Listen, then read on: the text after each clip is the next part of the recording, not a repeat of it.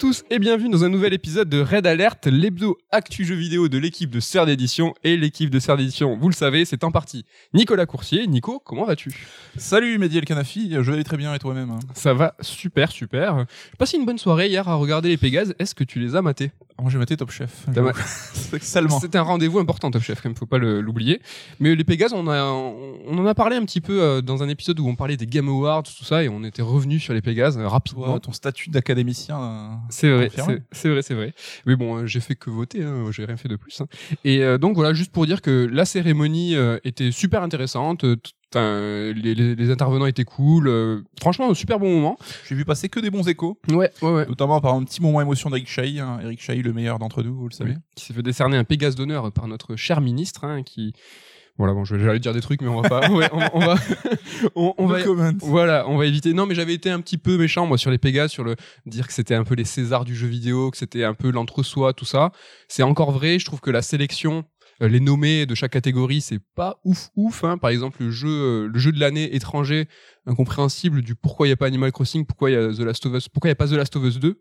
Est-ce que tu as une théorie peut-être euh, là-dessus? Tu il y a forcément, des- tu penses Oui, je pense qu'il y a des, des raisons à ça. hein. C'est pas par euh, snobisme, j'imagine. C'est qu'il doit y avoir des critères pour rentrer dedans. Soit faut s'inscrire, postuler, soit faut être financé hein, peut-être en partie par euh, un peu de, des thunes françaises, je sais pas trop. Oui. Bon, je mais- pense que c'est pas volontaire, quoi. Enfin, Bon, mais ça contribuerait quand même à faire euh, cette cérémonie un peu euh, entre nous, entre, entre ceux qui financent en tout cas, parce qu'on n'est pas là pour décerner le meilleur jeu étranger, mais ceux qui l'ont peut-être un peu financé, le jeu français. C'est bon, toujours un peu bizarre, mais bon, la soirée était cool. Au sommaire de cette émission, on va vous parler bah, du mois de mars. Quoi faire au mois de mars parce que c'est un peu la dèche.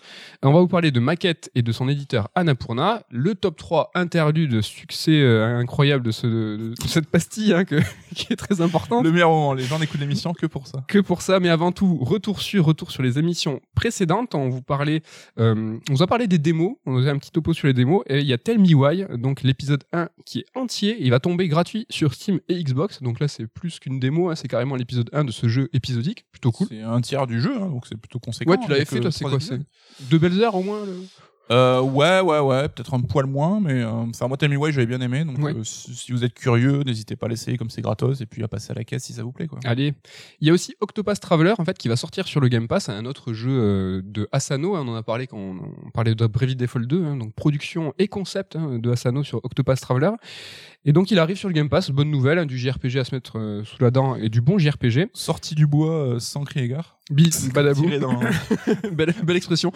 En tout cas, voilà, c'est, c'est- on a pu voir que, enfin, on a pu penser en premier lieu que c'était une exclue Nintendo qui tombait. hein. On a fait aussi un topo sur les exclus, c'est pour ça qu'il est dans Retour sur hein, ce, ce petit passage. Bien fait. Mais euh, le jeu est sorti sur PC euh, un peu moins d'un an après la sortie sur Switch, donc euh, voilà, c'est pas forcément une, une exclue Nintendo qui tombe. Euh, Pardon.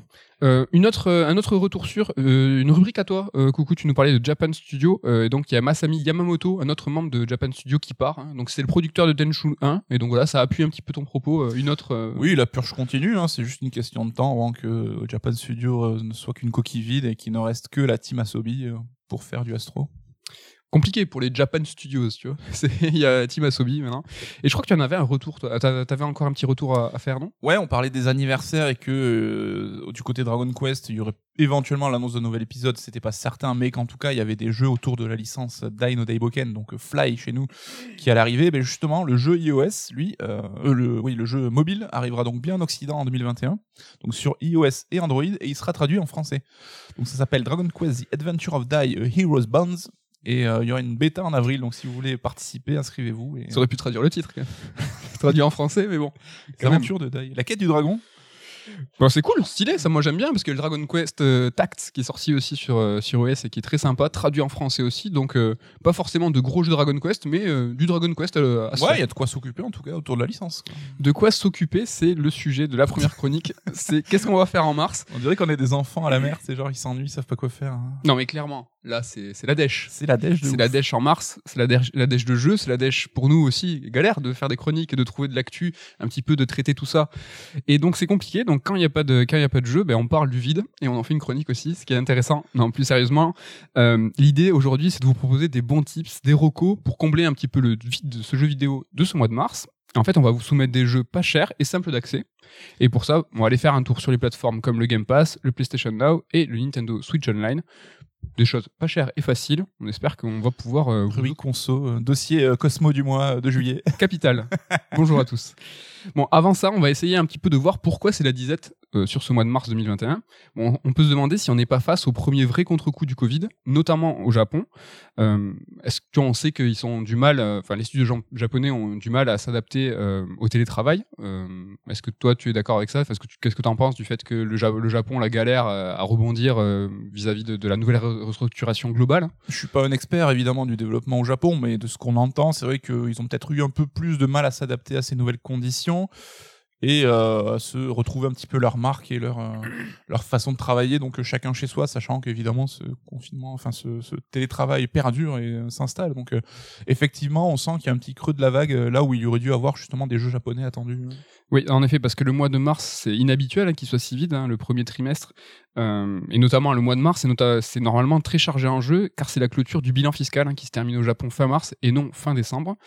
C'est souvent le mois des sorties des gros titres et parfois même des consoles. On se souvient de la Switch et de Breath of the Wild, qui était sorti en mars et qui est sorti le même jour hein, que l'anniversaire de Third. Voilà. Bon, c'est un move classique hein, des éditeurs pour augmenter la der- une, une dernière fois le bilan de l'année, ceci afin d'atteindre les objectifs ou même de les dépasser. Parce que les objectifs, hein, c'est quand même très très important pour les actionnaires, hein, ça c'est- important. Et cette année, on aura d'ailleurs Monster Hunter Rise pour Capcom Ouais, Capcom toujours là quand même, hein, toujours présent. et Balan, qui euh, va, à n'en pas douter, Oh, booster, la petite temps de pause était parfait. non, mais booster un petit peu le bilan de Square Enix. Hein, non. ah oui, ça, ça va faire du bien, c'est sûr. Ouais, bon, tu vois, c'est un, petit, bon, c'est un petit peu la petite vanne Balan, c'est toujours... euh, on, on va, on va en parler sérieusement. Il y aura un gros patch Day One, donc tous les espoirs sont permis. hein. On a entendu parler. Ils ont dit là, que là, les démos. Ils ont quand même dit euh, tous les soucis, enfin tous les, re- les, les retours des joueurs ne seront pas réglés. hein. tu m'étonnes. Bon, l'année de- 2021, ça sera sans aucun, sans, sans aucun doute une année faible en jeu, voire une année sacrifiée. hein. En revanche, si, si tout va bien, 2022, ça sera sûrement une année super lourde. Bon, là, on s'attend quand même à avoir. Bon, c'est l'anniversaire, mars, là, du confinement, c'est l'anniversaire du Covid, c'est l'anniversaire Bon anif. Bon annif à tous. Euh, c'est vrai que tu vois là à l'heure actuelle, on est encore en couvre-feu, ça commence à devenir une habitude. Mais bon, ça fait 12 mois qu'on est dans cette situation et euh, voilà, l'industrie du jeu vidéo, c'est une industrie euh, avec une inertie énorme, donc c'est normal que le contre-coup arrive plus tard. Et donc on en est enfin 2021 sera je pense, tu vois, euh, marqué euh, sous le signe de ce contre-coup là quoi. Oui, parce que c'est vrai qu'on a, on s'est rendu compte que, bah, tu dis, ça fait un an, donc mars dernier, et finalement l'année de 2020, il y a eu quelques petits décalages de, pour peaufiner, de retard, etc. Mais globalement, ce qui était prévu est plus ou moins sorti, et même euh, Microsoft et Sony ont même réussi à sortir leur console, ce qui était pas forcément évident. Mais on voit que, comme tu dis, les contre-coups n'arrivent que maintenant, donc plusieurs mois après, et risquent de s'étaler sur toute l'année à venir, peut-être même le début 2022. C'est pas encore très très clair. Hein, faut Bah, voir. 2020, c'était la. Il y a eu des retards parce que c'est des, des retards logistiques. C'est les jeux étaient euh, ont été finis en temps et en heure, et c'est juste qu'il a fallu euh, les déployer, les envoyer dans les magasins qui étaient fermés. Pour les consoles, ça a été la fin des, des, des chaînes de production. Enfin, c'était vraiment de l'ordre logistique. Envoyer les cargos, les avions, les consoles dans toute la planète avec un lancement, deux lancements qui étaient mondiaux. Ça, c'était compliqué. Mais ils y sont arrivés. Ça aurait peut-être dû, décaler, mais ils ont tenu bon. Pour le coup, Et, oui. et là, en 2021, non, c'est les devs en fait. Vraiment, c'est le développement des jeux qui euh, subissent euh, du coup toutes ces complications structurelles quoi. Mais au-delà des jeux dont on sait qu'on est l'existence et qui vont être décalés, je pense qu'il y a quelque chose qu'on sou- soupçonne pas, c'est tous les jeux qui étaient prévus pour sortir en 2023, 2024, qui étaient peut-être, je sais pas, en phase de proto ou en phase de early développement, qui eux aussi, je pense, vont prendre des mois des, des- dans la gueule et on s'en rendra même pas compte en fait. C'est ça. Bon, espérons que 2022 sera euh, la fin de ce tunnel et une année ultra riche en jeux. Euh, Peut-être comme le cinéma, on va se voir avec euh, un goulot d'étranglement, avec une année de ouf. En tout cas, pour le cinéma, ils sont en galère. C'est que eux, c'est compte. C'est pas exactement pareil que le jeu vidéo, c'est qu'ils ont euh, 420 films. En tout cas, uniquement, par exemple, pour le- la production française, Ouais. c'est plus de 400 films qui sont en attente. Donc, euh, bah, c'est un truc de ouf. hein. Bon, le jeu vidéo, ça sera pas trop le cas. Mais revenons au sujet du jour. Quoi faire en ce mois de mars hein? Donc, premier conseil déjà, bah, faites comme moi. Euh, essayez de- de- de- d'expérimenter, de, faire des jeux parce que j'ai passé une semaine super cool à essayer plein de jeux. Et en fait, d'avoir cet objectif, ça m'a ça m'a fait exploiter à fond les plateformes comme le Game Pass et le PlayStation Now. Ça coûte pas plus cher de fouiner, donc franchement, il faut pas se priver. Et se forcer à essayer des genres ou des jeux pour lesquels on- en fait on a peu d'appétence, bah, c'est super sympa en fait. On se surprend à apprécier des titres qu'on n'aurait pas imaginé aimer. Et en fait, ne pas simplement être guidé par nos connaissances du milieu, les jeux ou même la curation, en fait, c'est un luxe. Parce qu'il n'y a pas si longtemps, prendre des risques, essayer des jeux au pif, bah, ça coûtait cher. Euh, ou alors, fallait se faire prêter les jeux. Mais bon, à l'ère du numérique, euh, heureusement, on a les plateformes. Et puis en fait, faut pas se leurrer, hein, prêter les jeux, c'est aussi se les faire endormir. hein, donc euh, n'hésitez pas. Top 3 des jeux que vous êtes fait endormir. Parce que ça nous est tous Je arrivé. peux faire un top 15 là, euh, Non, mais tranquille. ça nous est tous arrivé de nous faire endormir des jeux. Mais bah, tu vois, c'est, c'est, on, on- c'est marrant, on prend pas le recul de se dire que c'est un méga luxe qu'on a de se dire, ben, je peux essayer ce jeu comme ça parce que j'en ai envie. euh, euh, par les démos, on en a parlé, mais avec le Game Pass ou ces plateformes, d'essayer les jeux complètement. Et ah, je sais pas, alors nous en tout cas, on a connu cette époque où on allait dans les magasins de jeux et on demandait au vendeur, est-ce que je peux essayer? Et le mec il disait, ah, je sais pas, ça me saoule. Ouais. Tu vas- l'acheter ou pas? Ouais, mais tu vois, il, il allait. Alors, nous, c'était à Tandy, hein, rappelez-vous, euh, Ultima Games aussi. Enfin, le mec, il partait en réserve, il allait chercher le CD, ça le gonflait, il fallait changer la console, ou qu'est-ce qui était. Il va, attends, j'ai trois télés de branchées, les- est-ce que c'est la bonne euh, console que tu veux? Enfin, Ouais, c'est- C'est un souvenir. c'est un autre temps. Donc là, Mais euh, je sais pas si t'en parleras, mais je- on voit aussi que c'est con- les nouvelles consoles ont été pensées dans cette optique de- du digital, tout ça. Mais euh, j'en dis pas plus. je sais même pas. Donc peut-être que tu auras une belle occasion. Bah, en- en- pour combler le vide, il y a une bonne solution aussi, c'est vous pouvez faire votre backlog. Euh, bah, je sais pas vous, mais moi en fait, j'arrive pas à faire ça. J'ai toujours tendance à chercher à faire les jeux d'actu plutôt que d'aller taper dans mes réserves. C'est un peu comme les livres, les mangas, les comics. En fait, on accumule euh, des trucs euh, sur sa table de jouets, mais en fait, on veut toujours des nouveautés. Est-ce que c'est un sentiment que tu connais, ça, de mettre, euh, d'empiler et finalement Oui, mais un peu moins que toi, je pense. que Est-ce que tu serais prêt à jouer à un jeu moyen mais qui est d'actu au lieu de faire un jeu ultime mais vieux que tu n'as jamais fait? Ouais, de ouf, c'est vrai. Mais euh, en tout cas, sur le, la culture en général, euh, j'ai l'impression que c'est un peu un sentiment que on est plusieurs à partager. T'as- Oui, oui, T'achètes hein. plusieurs romans, plusieurs mangas, plusieurs comics, et puis t'aimes bien quand tu vas en librairie, tu fais mais Ah, je prends le nouveau. je vais prendre le nouveau, alors que t'as une montagne de Bah, trucs. nous, on voit plein de photos de gens qui achètent nos bouquins et il y en a trois quarts encore sous blister parce qu'ils n'ont pas encore eu l'opportunité d'être lus. Ouais. En tout cas, t'as- entièrement raison. Moi, si je sais qu'il y a un jeu qui va sortir très prochainement, j'ai pas envie de me le faire parce que je sais que je vais pas pouvoir m'y plonger à 100%. Parce que je sais qu'il y a une échéance très prochaine de la nouveauté et je vais devoir abandonner mon jeu que je suis en train de faire pour faire la nouveauté. Bon, on a tous nos tocs, hein, donc moi, c'est un, un petit peu... On euh, ne te juge pas. Ouais. Du coup, avec les conseils du jour, en fait, on va vous proposer des jeux qui sont courts, que vous allez kiffer, j'espère, mais que vous allez peut-être pas terminer. Bon, dans l'eau, en fait, il y a des coups de cœur, donc j'espère que vous allez accrocher suffisamment euh, pour les boucler, mais ça peut être en fait un tampon entre deux jeux d'actu, euh, au-delà du- de la dizaine de mars, pour vous dire, bah, bah, là, c'est un petit jeu court. je Oui, euh, des jeux de transition, quoi, comme on dit. Hein. Bon, en temps normal, rapidement, hein, euh, en tant que joueur, pour nous aider à choisir, il y a la presse papier, il y a la presse web, il y a les youtubeurs, les twitchers, les podcasters, il y a surtout euh, les raids alert, hein, ça c'est important pour nous aider à choisir des bons jeux. Mais il y a aussi la curation des plateformes. Et en fait, la curation, c'est les sections des jeux choisis pour vous, hein, qui sont présentes très haut et très très bien placées en fait sur, sur chaque plateforme. En fait, ça c'est un algo qui va tenter de trouver à notre place le titre qui pourrait nous plaire en fonction des habitudes de jeu. La curation dans le jeu vidéo, elle est bien bien moins présente que sur les plateformes de VOD, SVOD, dans le cinéma en général. Ça se comprend, hein, les plateformes de jeux vidéo, elles sont bien moins fréquentées en termes de nombre, hein, et euh, elles sont beaucoup plus jeunes aussi, donc on peut, le comprendre. Euh, le point positif de la curation, c'est que ça nous mâche le travail. Point négatif, bah, c'est que la curation, ça ira toujours dans le sens de nos goûts. Euh, ou alors, il faut biaiser l'algo. J'ai dit biaiser l'algo, hein, euh, en allant parfois vers des genres qui sont inhabituels ou des jeux pour lesquels on n'a pas tendance à aller. En fait, et ça, ça va inciter l'algo à nous proposer d'autres choses. Mais bon, c'est une démarche volontaire, euh, tu sais, d'aller vers l'altérité pour que ça, ça allait contre la curation presque. Tu veux dire comme quand sur YouTube tu fais une soirée avec des potes et qu'en matant des vidéos à la con, tu te niques ton algo pour Et- les, trois mois à venir? Exactement. Parce qu'en plus, dans ces soirées YouTube, quand il y a une thématique, elle est poncée, tu Ah vois, oui, oui. pendant une heure, deux heures, et là, après, pour te relever de ça. Tiens, un nouveau centre d'intérêt. Mais bon, la curation, ce qui est important de savoir, c'est qu'elle va surtout vous engager à regarder le contenu qui l'arrange. Et donc, euh, c'est souvent des contenus qui sont produits par le constructeur. Donc ça, faut, faut quand même pas se, se leurrer. Qu'est-ce que t'en penses, toi, de la curation sur les plateformes comme, bah, par exemple, le Game Pass Je pense que c'est celle que tu utilises le plus. Peut-être le- l'Apple Arcade un peu Je suis un peu con dans le sens où j'ai du mal à pas trop prêter attention à ce que quand un programme me dit "Eh regarde, ça peut te plaire ça aussi." Tu vois, même Netflix. T'écoutes ou pas la curation? Ah, même Netflix même Non, je ne j'ai l'impression de de perdre mon libre arbitre alors que peut-être que ça me serait bénéfique hein, mais YouTube non plus? Non, parce qu'il y a aussi tout le jeu, comme tu dis, hein, de, de contenus qui sont poussés en avant par euh, le constructeur, la marque, etc. Enfin, je trouve qu'il y a un côté pas forcément naturel non plus. Enfin, tu vois, l'algo, il reste un peu brumeux le le code du truc. Est-ce que c'est vraiment euh, legit ou est-ce qu'on veut te pousser à regarder des trucs, euh, tu vois, soit que tout le monde regarde finalement, ce qui est pas forcément euh, l'envie. Hein, Le succès amène le succès, euh, c'est souvent les. Ouais, ouais, ouais, ouais. Mais c'est vrai que je suis pas trop trop client là-dessus. Je préfère faire mon propre euh, farfouiner moi-même. Ouais. Farfouiner, voilà, un, un verbe que je pense avoir inventé à l'instant. Ouais, bah, c'est intéressant. En tout cas, tu es, euh, toi, tu vas, euh, tu vas toi-même euh, comme un tel un explorateur chercher le contenu qui te, qui te scie le mieux. Mais parfois, du coup, il y a trop de choix, ça tue le choix. Perso, moi, quand j'hésite, je fais rien. Tu vois, je, je ne bouge pas, tel une mangouste. Là, je. Moi, Mais- j'ai des souvenirs quand même de Med dans une boulangerie qui est donc fan de dessert. Et vu qu'il y a trop de desserts qui lui plaisent, ben, il achète rien et il mange pas. mais et ça, c'est vraiment, c'est typique, c'est très perso. Mais vraiment, quand je sais pas, moi, je bouge pas. Ça m'a toujours fait rire. Et tu vois, je pense ça arrive à plein de monde. Euh, T'es euh, euh, une soirée euh, en couple avec des amis et tu te dis, bah, ce soir on regarde un film sans idée précise. Et en fait, la consultation euh, pour savoir qu'est-ce qu'on va regarder, bah, des fois tu passes plus de temps à savoir qu'est-ce que tu veux regarder finalement. Parce qu'après tu, tu ne regardes rien et tu t'attends. Donc la curation peut un peu. D'où euh, le phénomène du dictateur de soirée qu'on avait instauré parfois. Exactement. on choisit un mec qui décide pour tout le monde et il faut fermer sa gueule. Ouais, et ça, ça sert pour tout, hein. c'est qu'il choisit qu'est-ce qu'on regarde, mais où le resto où on va et où on va boire des bières après. Un dictateur de soirée, c'est très bien. Je crois que on avait pompé d'une série, je sais plus où c'est qu'on avait vu ça. Mais c'est J'ai failli faire une blague de très mauvais goût. c'est bien, ne la fais pas. bon, allez, on y va. Parlons des jeux.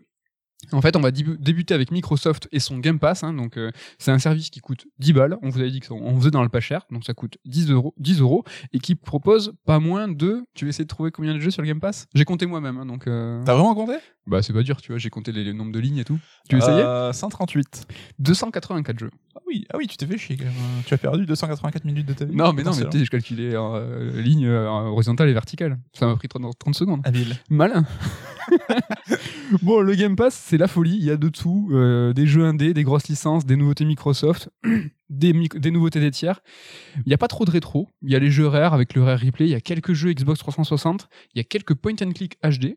Tu nous as dit que tu avais commencé quelques- quelques-uns. Mais c'est tout. Le truc qui est important pour le Game Pass, et là où il se différencie des autres plateformes, c'est la nouveauté. C'est ils écrasent tout le monde sur ça. Par exemple, euh, Outriders, euh, jeu Square Enix, qui, a, qui est annoncé là cette semaine euh, comme un, un jeu Game Pass Day One. Mm. Et c'est rigolo avec l'annonce d'Outriders. Je pense que c'est un combo cumul des, des chroniques qu'on vous avez fait sur les démos et sur les exclusivités. C'est que Outriders, il y a eu une démo qui a été balancée. Il n'y a pas eu forcément des très bons retours presse. Il n'y a pas eu des très bons retours euh, publics des joueurs. Et en fait, je me demande si Square Enix, tu vois, a eu une proposition de Microsoft, a eu avec ce fameux minimum garantie, donc euh, cette somme d'argent que Microsoft va verser à Square Enix, qui va combler les ventes potentielles si la- le jeu a été sorti dans le réseau normal. Et, Square Enix a vu les retours euh, presse et des joueurs, ils ont fait finalement l'offre de Microsoft Game Pass là, peut-être qu'elle est pas pire. On signe, les- on signe le chèque du minimum garantie, on s'offre une exclue. Et Microsoft s'offre une exclue. Je me demande si. J'en sais rien. Tu vois, Honnêtement, je suis peut-être naïf de croire que ça peut se décider aussi rapidement, mais je suis persuadé que c'est ça, que c'est le cas quoi. Et ça m'étonnerait pas qu'un Balan, encore lui, bah, arrive en Game Pass Day One aussi. Falloir s'activer. Mais bon, on l'a vu, si c'est le cas, ça peut être euh, assez, assez rapide. Sur le Game Pass, donc vous avez des incontournables de chez Microsoft. Alors là, c'est la folie. hein. Vous avez les derniers Halo, Gears, Forza. Vous avez tout Bethesda. L'annonce vient de tomber. Il y a 20 jeux Bethesda, euh, donc la crème de la crème. Il y a juste Evil Within 2 et Fallout 3 qui manquent.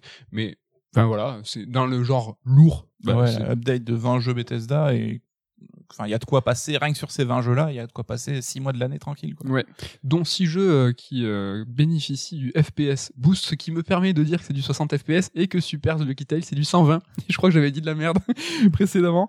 Bon, il y a des dans le Game Pass, il y a des incontournables aussi, euh, des tiers, des grosses licences. hein, donc au, euh, comme un petit peu un petit peu au débeauté, il y a du RE7, Yakuza jusqu'au 6, Yakuza 6 qui vient de tomber. Il y a les Kingdom Hearts tous, il y a Il y Monster a un Hunter. gros arrivage de jeux japonais euh, qui est qui manquait un petit peu mais depuis 3-4 mois là on voit qu'il y a beaucoup de choses qui ont été faites en ce sens là quoi. Ouais, bah il y a le dernier Monster Hunter World, il y a le DQ11S, hein, la dernière version, il y a du classique avec le FF 789, le 12 Zodiac, ça fait toujours plaisir. Il y a des incontournables, des indés, du Celeste, Outer Wilds, What Remains of Edith Finch, Hollow Knight, les deux Ori Undertale qui viennent de tomber. Donc ça c'est la sélection indé. Donc voilà pour mars, que vous soyez pro Microsoft, si vous aimez bien les jeux tiers ou le jeu indé, bah, franchement c'est fat. Hein. Ouais, enfin j'ai parcouru le, store du coup parce que pour la chronique justement et été impressionné de déjà des progrès qu'il y a eu en termes d'offres, de variété d'offres aussi, comme on dit c'était euh, très orienté un peu Microsoft PC, mais là il y a des jeux Jap, les jeux indés, les gros jeux indés sont souvent dispo Day One aussi.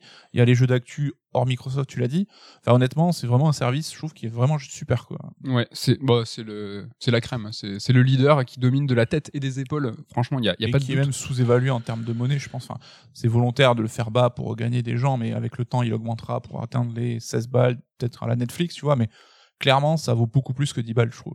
Hum, c'est clair. Ben, exactement, je, vais dans ton sens, j'abonde. Si vous voulez pousser un petit peu plus, il y a euh, le EA Play euh, qui, a, intégré aussi le Game Pass et qui a intégré aujourd'hui même euh, le Game Pass PC, ce n'était pas le cas. Et là, c'est 85 jeux en plus de la liste que je viens de donner. Bah là, vous avez en plus les FIFA, les Need for Speed, les Dead Space. Allez-y, Dead Space 1 et 2, c'est de la tuerie.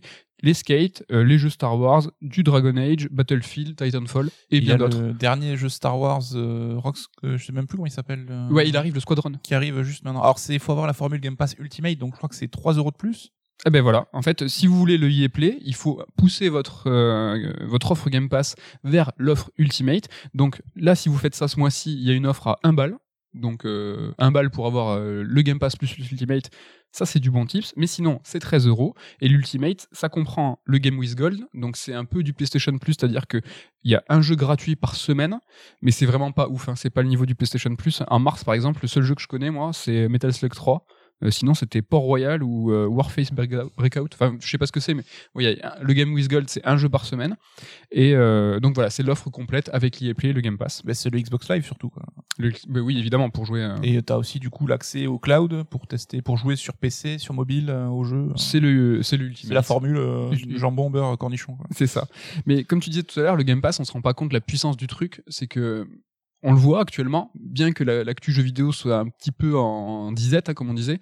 L'actu, elle est menée aujourd'hui par Microsoft et par toutes ces annonces. Il y a tous les jours euh, un nouveau jeu Game Pass, ah, une nouvelle feature, euh, le FPF Boost, etc., etc. Franchement, on parle que de ça et on est super, enfin, tu vois, attiré par ces nouveautés, ce Ouais. nouveau contenu, quoi. Ça crée un vrai engouement de consommateurs, ce qui est paradoxal parce que tu payes ton abonnement, mais t'as l'impression qu'on te fait des cadeaux en fait, ce qui est pas forcément le cas. Et c'est comme sur Netflix, hein, t'as ce rituel maintenant de des annonces mensuelles. Qu'est-ce qu'il y aura de nouveau sur Netflix là? Qu'est-ce qu'il y aura de nouveau sur Game Pass? Et t'es trop content, alors que s'il faut, c'est un jeu que t'avais en boîte depuis 4 ans, mais que tu vas peut-être y jouer parce qu'il arrive sur Game Pass. Enfin, ça crée une mécanique psychologique, je trouve, euh, assez intéressante. nos vraies Euh, habitudes de jeu, enfin nos habitudes de jeu sont en train de changer petit à petit, presque sans qu'on s'en rende compte. Et euh, ça y est, on est de plein pied dans euh, le Netflix du jeu vidéo. Ça y est, on y est quoi. Et ce que je disais justement sur les consoles qui sont pensées pour une consommation digitale, c'est par exemple, j'ai jamais autant profité du euh, merde, comment ça s'appelle sur game sur Xbox le système pour passer d'un jeu à l'autre, Le merde. le truc sans tas de chargement. Ah oui, on est des héros. Oui, alors voilà, bon, petit trou de mémoire, mais voilà, je, je jonglais entre 4-5 jeux et je jouais une demi-heure à l'un, bam, je passais à l'autre pour jouer voilà un jeu de voiture, un truc rapide, bam, je revenais. Enfin, et c'est là Ah, que t'as, tu vois que ça a été vachement exploité pour ça. Après, on a tous les deux la chance d'avoir la fibre, on en reparlera tout à l'heure, donc c'est quand même super bénéfique parce que tu peux télécharger à foison et enfin ça crée tout ça c'est pour créer un écosystème justement euh, super fluide super rapide et qui te pousse à consommer à picorer un petit peu des trucs à droite à gauche quoi Ok. Essaye de retrouver le nom, ça me bouffe. Je sais pas, je, je, suis dégoûté. En plus, c'est tout simple. Quand tu vas le dire, on va faire ah, mais oui. Mais bon, mes conseils, enfin nos conseils, on va vous donner quelques jeux à faire à chaque fois sur chaque plateforme. Donc rapide, c'est jouer à The Messenger, s'il vous plaît, le jeu de Sabotage Studio, euh, qui est un jeu euh, rétro d'action façon un petit peu Ninja Gaiden de l'époque, qui est mortel avec des musiques de ouf, un humour omniprésent. Et Sabotage Studio va sortir un JRPG, donc façon JRPG, dans l'univers de Messenger qui va s'appeler Sea of Stars. Donc euh, franchement, c'est une, c'est une tuerie faite The Messenger. Et le dernier petit conseil, c'est Yooka-Laylee and the Impossible Lair. J'en ai parlé moult fois. Euh, Ken est en train d'y jouer, il a dit que c'était mortel aussi. il est très très bien Et ça, s- ouais, il est bien mieux que le premier en tout cas carrément. Donc c'est un jeu, voilà, plateforme en 2,5D, 2,5D, hyper inventif, plein d'idées et de grande qualité. Mais mon vrai, vrai conseil, ce que j'ai essayé de dénicher un petit peu grâce à cette semaine d'investigation, c'est un jeu qui s'appelle Lonely Mountains Downhill.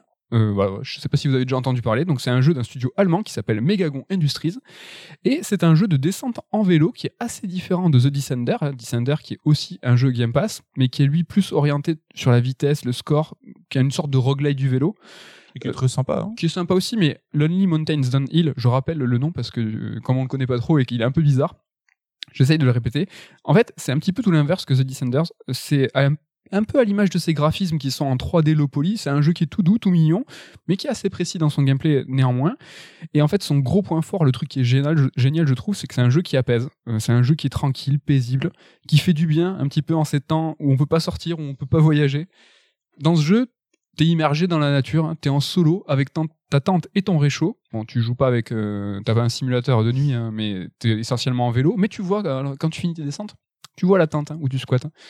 Il n'y a pas de bande son. Euh, hormis euh, ceux du vélo et de la nature, t'as le son- les sons de la nature euh, quand tu et t'as le son surtout du vélo, le déroulement. Et en fait, ce son-là, moi, c'est comme euh, le roulement des skateboards. Euh, J'adore, ça m'apaise trop et je kiffe. Je sais pas si tu as remarqué qu'il n'y avait pas de bande son et que Ouais, mais t'attendais. c'est ça, je trouve le gros truc du jeu, c'est le côté chill, quoi. Les bruits des, des arbres, le vent et les petites roues du vélo, machin. C'est trop bien, c'est trop bien. Et donc la première fois que tu fais une descente, il n'y a pas de chrono, il n'y a pas d'objectif, hormis finir le tronçon que, toi, que tu as choisi. C'est super chill. Et bon, après, bien sûr, tu peux refaire, le, le- tu peux refaire la descente avec un objectif de temps, de chute. Euh, alors, ça te fera gagner des pièces de vélo, des éléments cosmétiques pour ton perso, mais surtout, ça va te débloquer des accès aux autres courses et aux autres montagnes. Cours, rappelle-nous le truc pour. Le quick resume. Le Putain, rien que pour le trouver sur euh, internet, j'ai mis 10 ans déjà. T'as tapé quoi sur Google Xbox Series fonctionnalité. euh, Donc, ouais, bon, quick résumé, on a eu un petit trou, désolé. Dans ce jeu, il y a quatre montagnes, donc quatre environnements assez différents. hein. donc, tu as la montagne bien escarpée, tu as les petites feuilles euh, d'automne, tu as la montagne un peu désertique. Donc, tu en as quatre, et pour chaque montagne, il y a quatre courses. Euh, et en fait, refaire les courses et refaire les montagnes, c'est trop bien. Il y a des raccourcis absolument partout. Je sais pas si tu as fait gaffe. Ouais, ouais, dès que tu commences à poncer, tu dis attends, putain, je peux passer par là parce que t'as un petit boost aussi que tu peux faire. Où le mec va Exactement. pédaler beaucoup plus. Ouais, c'est ça. En fait, plus tu fais des essais, et en fait, plus tu prends la, confiance, et en fait, tu accélères. Et comme tu le dis, tu as un petit bouton pour sprinter avec une jauge de fatigue, donc tu peux pas le faire tout le temps. En fait, accélérer, ça sert à passer les précipices, mais quand tu commences à gérer, en fait, tu t'en sers tout le temps pour gratter des secondes. Et euh, des fois, quand tu commences à, un peu à, faire le jeu sérieusement, tu as des objectifs de temps et tu dis c'est impossible de, descendre de faire la descente dans le temps demandé. Mais en fait, quand tu commences à passer de passage secret en passage secret, qui sont des moments super escarpés, ben t'arrives. Et du coup, euh, au-delà du, du côté chill et apaisant, il y a un vrai jeu avec un vrai gameplay derrière qui, qui est super satisfaisant. Les contrôles sont ultra réactifs, ça c'est un vrai plaisir. T'as deux façons de, de- de contrôler le vélo, hein. c'est euh, ou euh, contrôle absolu ou contrôle relatif. Et moi, il y a un des deux, c'est injouable. Tu vois. Moi j'ai pris celui de base, alors, euh, celui où euh, quoi qu'il arrive, enfin tu les commandes seront toujours les mêmes. Enfin à la micro machine en fait, donc déjà t'as en plus cette vue isométrique, donc ça rappelle vraiment micro machine. Mais la caméra, je trouve que le travail de la caméra est super intéressant aussi parce que c'est comme si la caméra vous suivait avec un drone. Parfois, euh, vous allez être face à la caméra, des fois de dos, parfois de profil. Parfois, il y a même des, des éléments comme des arbres qui vont passer sur la caméra volontairement Mm. pour nous gêner. Et euh, j'ai trouvé ça super intéressant. En tout cas, moi, c'est un beau coup de cœur. Hein. Je serais jamais tombé sur ce jeu sans m'être prêté à l'exercice de la recherche pour la chronique. Et en fait, je pensais y jouer un petit peu, passer à autre chose. Mais en fait, je l'ai poncé, hein, j'ai sombré et, euh, dans le jeu. J'ai acheté le DLC, donc euh, c'est la cinquième montagne, c'est un volcan. Et maintenant, en- maintenant en fait, j'essaye d'optimiser mes chronos. Ah, le DLC t'es pas offert euh, dans le Game Pass Non, euh, contrairement à Hot, euh, Hot alors, Shot Racing. voilà, où là, il y a le jeu, il y a le DLC offert. Là, Ouais, pas alors Hot Shot Racing, on en parlait, c'est un jeu justement qui est Game Pass aussi. En gros, c'est un Ridge Racer qui a le visuel de Virtua Racing. C'est super fun, c'est super cool. Et justement, j'ai j'ai rejoué à l'occasion parce que je pensais le conseiller à ce moment-là, mais on en avait déjà parlé. Et donc, ils ont rajouté quatre courses gratos euh, en DLC. euh, Carrément. Pass. Il est très très bien, je le conseille aussi. Mais mon jeu de montagne, tu vois, que je- j'ai zappé le nom, hein, comment il s'appelle? Lonely Mountains Lonely Mountains. Est-ce une référence à Bilbo, euh, la montagne solitaire euh, Franchement, peut-être. Mais moi, j'espère que je, je- vous ferai découvrir le jeu à quelques auditeurs. hein. Toi, t'as t'as pu l'essayer, t'as kiffé aussi. Ouais, et ce qui est cool, comme je dis, c'est le côté chill que moi vraiment j'adore. Tu peux prendre la première fois que tu fais une descente, c'est en mode euh, no chrono, no rien, donc tu prends ton temps, t'as le petit son sympa, enfin c'est vraiment super. Et ça retranscrit aussi bah, le côté intense que peut avoir la descente en VTT, où c'est une discipline à part entière et qui implique, comme tu l'as dit, bah, de la rapidité, d'optimiser son trajet, etc. Donc t'as ces deux versants du jeu. Et les deux sont très intéressants, quoi. Et si vous voulez, euh, donc voilà, dès que tu fais la seconde fois la descente, tu as des objectifs de temps ou de chute. Les objectifs de temps qui sont assez sérieux, assez sévères, c'est pour avoir des cosmétiques euh, pour ton avatar ou avoir des nouveaux, nouvelles pièces pour ton vélo. Et franchement, ça c'est dur hein, parce qu'il faut plusieurs pièces pour débloquer euh, certains éléments du vélo. Néanmoins, pour débloquer les nouvelles pistes et les nouvelles montagnes, c'est uniquement l'objectif euh, de chute. Et franchement, c'est super élevé. On vous demande de faire la descente en moins de 20 chutes. C'est tranquille. euh, Enfin, c'est pas c'est pas contraignant non plus quoi. Vous pouvez absolument tout débloquer sans vous prendre la tête. Mm. C'est un jeu euh, pas prise de tête. Est-ce que toi tu as un conseil euh, viteuf sur le sur le Game Pass Ah, pour faire Tout en à fait. Tu m'avais donné des devoirs et donc de trouver un petit jeu à conseiller. Et alors du coup, je suis allé vers un titre qui s'appelle The Gardens Between. J'en avais entendu du bien, mais j'avais jamais eu l'occasion de l'essayer. J'ai vu qu'il était dans le Game Pass, donc c'était l'occasion. Et c'est un gros coup de cœur aussi. Ça se fait en deux heures, donc euh, vous pouvez vous y mettre aujourd'hui, ce soir, euh, pendant qu'on écoute, le- vous écoutez l'émission. Donc euh, c'est pas très long. Voilà, un conseil sympa donc. Donc c'est sorti fin 2018. C'est développé par The Voxel Agents, qui est un studio australien. Alors si vous n'avez pas le Game Pass, c'est dispo sur tous les supports, à console, PC, mobile, même Stadia. Ah et oui. c'est un puzzle game euh, narratif et temporel, donc euh, ça va un peu rejoindre ce qu'on dira sur maquette tout à l'heure. En gros, euh, tu, ça met en place un duo d'amis qui va revisiter leurs souvenirs. Donc chaque souvenir, c'est un- une séquence nostalgique qui est mise en forme sous la, la forme d'un diorama. Et tu ne contrôles pas les personnages, mais le temps en tant que tel. Tu Ah. vas à droite, le temps euh, avance, se déroule normalement. Tu vas en arrière, le temps revient en arrière. D'accord. Et donc, euh, le but du jeu, c'est souvent d'amener une sorte de lumière en haut du diorama. Donc, tu as la caméra qui va toujours tourner de façon circulaire autour du diorama, autour d'un même axe. Et tu auras peu d'interactions, mais chaque, euh, chacun des deux personnages aura un type d'interaction précis. Le garçon peut tirer des interrupteurs, la fille, justement, euh, utilise sa lanterne pour capter cette lumière-là. Mais malgré tout, ils arrivent à renouveler euh, le délire à chaque fois. Et c'est super agréable, c'est beau, la musique est super cool. Et justement là, fond et forme sont en adéquation vraiment de manière assez remarquable. Et ça tombe jamais dans le pathos, en mode on veut tirer les larmes, c'est toujours très ludique et tout. Et voilà, bon, ça coûte 20 balles si vous n'avez pas le Game Pass, mais c'est vraiment un jeu que j'ai adoré, que je conseille à tout le monde. Prenez le Game Pass Ultimate à 1 euro. The Gardens Between, voilà. Garden Between. Vous m'en direz des nouvelles. J'en avais entendu parler de nom. C'est vrai que quand tu le dis, ça m'évoque quelque chose, mais j'aurais pas pu te dire le concept du jeu et ça me chauffe et vraiment Bah. Game Pass, ça passe, l'effet Game Pass, voilà, on va devenir des explorateurs numériques. peut-être. On va continuer d'explorer et on va passer chez Sony cette fois. Donc Sony qui a deux services, hein, le PlayStation Now et le PlayStation Plus. Euh, donc euh, le PlayStation Plus c'est pour euh, PlayStation Now c'est pour jouer en ligne, PlayStation Plus c'est plus pour euh, gratter des jeux. hein, c'est aussi ce qui nous intéresse. En l'occurrence, on va commencer avec le PlayStation Plus qui est un, un service qui est à 9 euros par mois. Il y a un avantage de ouf tout de suite, hein, c'est le PlayStation Plus Collection, hein, donc euh, qui vous propose 20 jeux excellents. Les 20 jeux, il y a de tout, il y a du tiers, il y a du Sony. euh, c'est c'est vraiment, c'est vraiment Là de la aussi, balle. C'est 20 jeux, vous pouvez passer votre année dessus, euh, voire plus. Bah, voilà, comme ça, je vous dis, il y a du Bloodborne, du God of War le dernier, Uncharted 4, FF15, Persona 5, RE7 et Monster Hunter World. C'est un peu best-of de l'époque PS4 en fait. quoi. Mais en fait, c'est ça, c'est euh, c'est une initiative Sony qui a sorti ça pour accompagner euh, la PS5 et son relatif manque de jeux au lancement, qui était plutôt pas bête Mm, pour ouais. peut-être les nouveaux arrivants qui, prennent une PS5 et boum, euh, c'est quoi l'histoire de la PS4, les plus gros jeux. En tout cas, c'est tout à fait possible aujourd'hui. Si vous le prenez, ne serait-ce même qu'un mois, téléchargez les 20 jeux, lancez les 20 jeux, comme ça vous les avez dans votre backlog et vous pouvez les récupérer après. Ça, c'est quand même cool. Et euh, en plus, avec le, avec le PlayStation Plus, surtout, c'est que tous les mois, tu as des jeux gratu- gratuits sur PS4, PS5 et PSVR, un peu euh, comme je disais tout à l'heure avec le Game with Gold. Mais là, c'est quand même un petit peu plus sérieux. Euh, en mars, là, maintenant, tout de suite, hein, vous avez FF7 Remake. Ils ont fait des efforts récemment, parce que c'est vrai que ça avait commencé fort comme le Games with Gold, et puis ils ont eu quand même une période de creux les deux services. Et là, Sony va re- relancer quand même la machine. Ouais, clairement. Il y a souvent euh, des soucis. Enfin, là, le FF7 Remake, on en parlait de l'émission précédente. La fin de l'exclusivité, etc., etc. Si vous voulez en savoir plus, écoutez l'émission précédente. En tout cas, là, en mars, il y a FF7 Remake euh, qui est gratos. Il y a aussi Maquette, dont tu nous parleras euh, tout à l'heure. Peut-être sommes-nous un peu hors sujet sur les bons tips. Hein. Je sais pas si on, je vous- on va vous conseiller Je Maquette. suis dans ton thème en fait, mine de rien, par mon thème à moi. Mais tout à fait, tout, euh, tout, tout est logique. Donc voilà, euh, on va passer au PlayStation Now aussi. Donc là, qui est à 5 euros ce mois-ci, donc euh, 50% de réduction. Et le PlayStation Now, tu veux essayer de connaître le nombre de jeux que j'ai compté aussi Euh, 720. Euh, 691. Donc il y en a quand même plus de deux fois, enfin plus de deux fois plus que le, le Game Pass, Euh, mais c'est un petit peu différent. Euh, donc le PlayStation Now, c'est la plateforme de jeu en cloud gaming de Sony, euh, bâtie sur la techno Gakkai et OnLive. Euh, c'est du cloud donc, mais pas que. Euh, sachez qu'on peut aussi télécharger une partie des jeux et dans cette configuration, on se retrouve avec le même confort de jeu que pour le Game Pass. Ouais.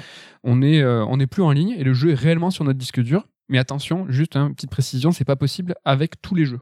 Ouais, je, j'ai pas capté la logique en fait, parce que des fois t'as des gros jeux récents, il y en a tu peux que les streamer, des fois tu peux les télécharger, c'est un peu bizarre. Ouais, en tout cas, voilà, c'est pas que du jeu en cloud, c'est important de, de le savoir. Pour ce qui est du jeu en cloud, en tout cas, euh, si vous avez une bonne connexion, bah, tout va bien. Avec la fibre, c'est notre cas, bah, là c'est top, hein, il y a zéro latence, moi j'ai eu aucun ralentissement, c'est nickel. Ça marche très bien. Il y a juste un léger flou, je trouve, sur l'image, parce que voilà, je crois que c'est du. Il me semble que c'était limité à 720p euh, à Il y a une petite déperdition. ouais. Mais en termes de contrôle, d'animation et tout, euh, c'était nickel. Concernant le catalogue du PlayStation Now, par rapport au Game Pass, bah, il y, a moins- y a bien moins de nouveautés. Et, euh, mais en revanche, il y a un peu plus de rétro que sur le Game Pass. Oui. Euh, normal, hein, c'est tout à fait logique. C'est dans l'intérêt de Sony de nous faire acheter des jeux récents- récents. C'est logique vis-à-vis de leur business model. Mais bon, dans la volonté, dans leur volonté apparente de nous proposer du patrimoine, c'est quand même un petit peu décevant, je trouve. Il y a des titres PS2 et PS3 qui sont quand même en faible quantité, et surtout, surtout, il n'y a pas de, P, de jeu PlayStation 1. Rappelez-vous l'époque du PSN, hein, quand on l'appelait sur. Il y avait les PS1 Classics, et c'était trop bien. C'était juste la, la crème des jeux PS1. Et il y avait, si vous grugiez aussi, vous allez sur le PSN US à l'époque, il y avait Xenogears, euh, que vous pouviez euh, faire sur votre Play 3 ou même sur, sur votre PlayStation Vita. Mm. Et ça, mais c'est pas, c'est pas dispo. Mais je suis deg. Ouais, là aussi, euh, il doit y avoir une logique derrière, mais euh, c'est vrai que Sony demain dit, ben, on amène notre catalogue PS1 dans le PS Now, je pense que ça serait un argument commercial assez costaud, quoi. Ouais, c'est vraiment dommage. Le point positif, un autre point positif du PlayStation Now, c'est qu'il y a quand même pas mal de jeux japonais. Donc il y a quasiment tous les jeux du, Sony Japan Studios. Ça, c'est quand même sympa. hein, tous les jeux que tu as, évoqués euh, lors de la, semaine dernière dans ta chronique, ben là, ils sont tous. C'est cool. Tu as beaucoup de, JRPG. Tu as tous les ateliers qui sont assez tendus. hein, mais si vous aimez bien le délire, pourquoi pas. Il y a des trucs chelous euh, comme euh, les Earth Defense. Il y a le Earth Defense Force 4. Franchement, c'est trop l'occasion d'essayer. quoi. Des jeux, des expérimentations bien jap. Où là, ben, bah, tu vois, pour 5 euros par mois, euh, si tu te prends le PlayStation Now, tu peux essayer ce genre de, de jeu complètement ouf, en tout cas pour nous, ultra dépaysant. Et que t'aurais peut-être jamais acheté, du coup, euh, parce que justement bizarre, quoi. Ouais. En tout cas, à mon sens, je trouve que le PlayStation Now, c'est clairement le service pour lequel tu t'abonnes quelques mois, tu fais les jeux que tu veux, tu les termines, et après, basta, tu te désabonnes. Il n'y a pas grand chose qui nous incite à rester. Et Sony, je trouve qu'ils font pas beaucoup de com pour le PlayStation Now. Et clairement, ils favorisent le, PlayStation Plus, quoi. C'est eux, ils veulent qu'on s'abonne à ce service. Le PlayStation Now, il est là, il est fonctionnel, mais c'est comme si t'arrivais sur un- un- une plateforme pas mourante, mais en stagnation, quoi. C'est que il y a pas de nouveauté, il y a pas de. Mais c'est un service qui existe depuis pas mal de temps et qui était même euh, précurseur par rapport au Game Pass, alors qu'aujourd'hui tu parles de gens en streaming, tout le monde pense au Game Pass alors que le PlayStation Now était là avant. Mais t'as l'impression qu'il est en bêta perpétuel depuis, euh, depuis le départ, que Sony sait pas trop comment le vendre, ne le met jamais trop en avant. Il y a eu un petit boost il y a moins d'un an où ils ont mis justement quelques jeux plus récents comme euh, Horizon, Uncharted. Ils ont boosté un peu parce qu'au début il n'y avait pas du tout de jeux euh, as- de PS4. Mais tu sais pas trop, enfin j'ai l'impression qu'ils savent pas trop quoi en faire alors que ça c'est quand même un service qui, qui, qui fonctionne. Hein. En fait, je sais pas s'ils savent pas quoi en faire, mais en tout cas, ils veulent pas l'exploiter aujourd'hui. Oui, mais euh, ça m'étonnerait pas que euh, à l'avenir ils fusionnent les services, tu vois, PS Now, PS Plus, faire une seule offre globale d'abonnement où tu auras accès à ton jeu en ligne, à tes jeux gratuits mensuels, plus le catalogue en streaming. euh, Mais quand le PlayStation parallèle, Plus sera peut-être en perte de vitesse, voilà, PlayStation Plus aujourd'hui c'est plus de 50 millions, ou en tout cas 50 millions d'abonnés, euh, c'est énorme pour 10 balles par mois, alors que le service c'est pour jouer en ligne et t'as des jeux gratuits, c'est pas un énorme service non plus, mais du coup c'est une grosse cash machine. Peut-être que quand il, il va avoir une petite baisse dans les chiffres, ils vont faire comme tu dis une offre un peu globale pour rebooster tout ça. Peut-être qu'ils attendent que les, indices de, de connexion Mm. de gens, des gens en- augmentent, que beaucoup plus de gens soient équipés en fibre peut-être. Parce que tu vois, les 20 jeux PS Plus euh, de qualité qu'ils offrent, ils sont même pas les 20 dans le PlayStation Now. Ils sont quoi. pas tous. euh, C'est un peu étonnant. Ils sont pas tous. En tout cas, parlons des incontournables de ce PlayStation Now. Euh, Il y a les Batman Arkham, euh, sauf le dernier. Néanmoins, il est dans la sélection PlayStation Plus. Ça c'est rigolo, c'est un exemple que tu m'avais cité quand on en discutait et qui est assez représentatif. C'est que Ouais. Sony t'as un back catalogue, Microsoft t'as la nouveauté. quoi. Ouais. Mais là, le, le dernier, le Arkham Knight, il est quand même sur PlayStation Plus, D'accord. sur la sélection. Ok. Donc si t'as les deux, en tout cas t'as les, L'un dans l'autre. t'as les Lords of Shadow que je conseille euh, dès que je peux, euh, les trois, et euh, God of War tous, sauf le dernier. Mais le dernier, il est dans la sélection PlayStation Plus. Il y a les Metal Gear Solid, donc sauf le 1, euh, mais il y a le Rising, donc c'est sympa. DMC, tous, sauf le 5, ouais, on vous a dit, il n'y a pas de nouveauté. Il y a les Bioshock, les trois, il y a une bonne partie des Ratchet Clank, et Uncharted, comme tu l'as dit, sauf le dernier, mais le dernier est sur PlayStation Plus, euh, enfin la collection. Donc c'est plutôt euh, sympa. On voit que voilà, c'est du patrimoine, c'est les grandes licences, mais il n'y a pas forcément les nouveautés. Ouais, mais j'ai l'impression que l'offre est pas tellement lisible auprès des consommateurs et qu'elle est même méconnue en fait. Quoi. Mais Oui. c'est cool que t'en parles. Et d'ailleurs, à l'occasion de ta chronique, c'est là où on a, on a payé un accès pour euh, Ouais. fureter le service. Mais même nous, on n'avait pas eu le réflexe de s'abonner euh, pour tester avant ça. Quoi. Je l'avais, j'avais pris un mois euh, avant Last of Us 2 Ok. et j'ai refait euh, Last of Us premier du nom et, et Left Behind Et voilà, en un mois, j'avais pris le service, ça avait super bien fonctionné. Et comme je disais, tu vois, c'est que tu as un objectif ou tu as une envie, tu te le prends, hop, et tu te désabonnes. C'est pas comme. En fait, euh, Oui, t'as aucune raison d'être captif. abonnements, engagements, comme maintenant Netflix, c'est tu l'arrêtes quand tu veux, pareil. là, Enfin voilà, tu, tu utilises le temps nécessaire et puis. Ouais. Bah, en tout cas, pour le back catalogue, le PlayStation Now, c'est cool. C'est l'occasion de combler quelques lacunes. hein. On en parlait des lacunes euh, dans notre euh, culture vid- jeux vidéo. Et moi, perso, je me suis servi euh, de, de ce PlayStation Now pour en combler une énorme de lacunes. Et mon conseil sur cette plateforme, c'est Sonic CD, donc qui est disponible sur PlayStation Now. Et franchement, c'est un jeu qui est excellent. Bon, j'ai un rapport un peu particulier, moi, avec Sonic CD. Je sais pas pourquoi, mais j'ai toujours voulu me le garder en réserve, tu vois. Comme si je savais que quelque part, il me restait à Sonic à faire, tu vois, qui était parfait pour moi. Et car en fait, ce Sonic-là, il est il est pas vraiment comme tous les autres. hein. Euh, Sonic CD, il était un peu culte aussi à mes yeux dans le sens où en fait j'ai pas eu le méga CD. Oui, et c'est un peu le Sonic inaccessible. ouais, et je joue pas en émulation, donc il était un peu mystérieux. Chez mon cousin, moi, je, il avait la 32X, donc je jouais à Chaotix, à Knuckles Chaotix, mais jamais, j'avais jamais fait euh, Sonic CD. Et euh, c'est une. J'ai jamais trop su. C'est une compile, c'est un best-of, c'est. Sur un PlayStation Now? Sonic CD. non, non, non. C'est un vrai C'est épisode un- de Sonic. Ah oui, c'est inédit, euh, Ouais, ouais, c'est un gros, euh, un vrai canonique euh, lourd. euh, non, non, c'est un vrai Sonic. Il y avait aussi ce personnage Metal Sonic que tu connais sûrement. Et à sa première apparition, c'était dans Sonic CD. Et tu vois, quand j'étais petit, moi, je le kiffais trop parce qu'il était stylé, ce Metal Sonic, tu vois. Et je le voyais dans Sonic Racing sur Game Gear. Et, et- et, tu vois, je disais Game Gear et aujourd'hui encore.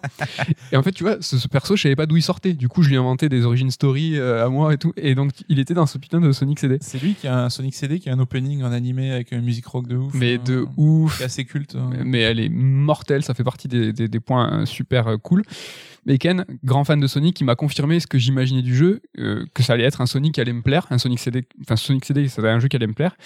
Parce qu'en fait, les fans de Sonic, c'est pas tous les mêmes. hein. Ça, c'est important. Il y, a des, il y a deux types de fans de Sonic. Il y a ceux de la team Yuji Naka, les traceurs, et il y a ceux de la team Oshima, les chercheurs.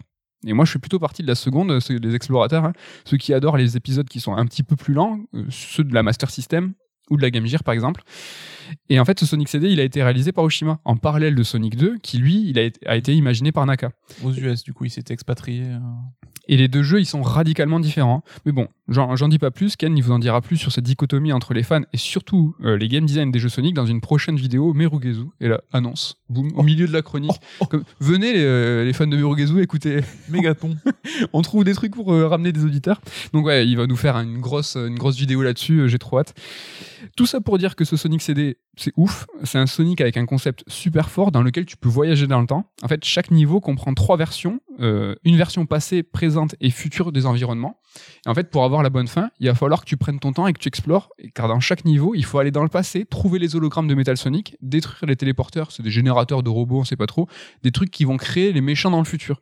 Et si tu parviens, en fait, tu débloques les niveaux Good Future qui sont, euh, d'après Ken, euh, des complètement ouf, car moi, j'y suis pas arrivé. J'ai fini le jeu d'un trait, Mhm. mais euh, j'ai pas vu ces niveaux-là parce qu'il y a vraiment. C'est un, c'est un concept, c'est assez, c'est assez obscur. Tu as des panneaux past et futur, et en fait, pour aller dans le futur ou dans le passé, en fonction du panneau que tu viens de débloquer, il faut que tu atteignes une certaine vitesse, et quand, tu, et quand tu vas vite, hop, tu te téléportes. Genre 80 miles à l'heure, quoi. Ben, le succès s'appelle 88 miles. Ah oui? Oui.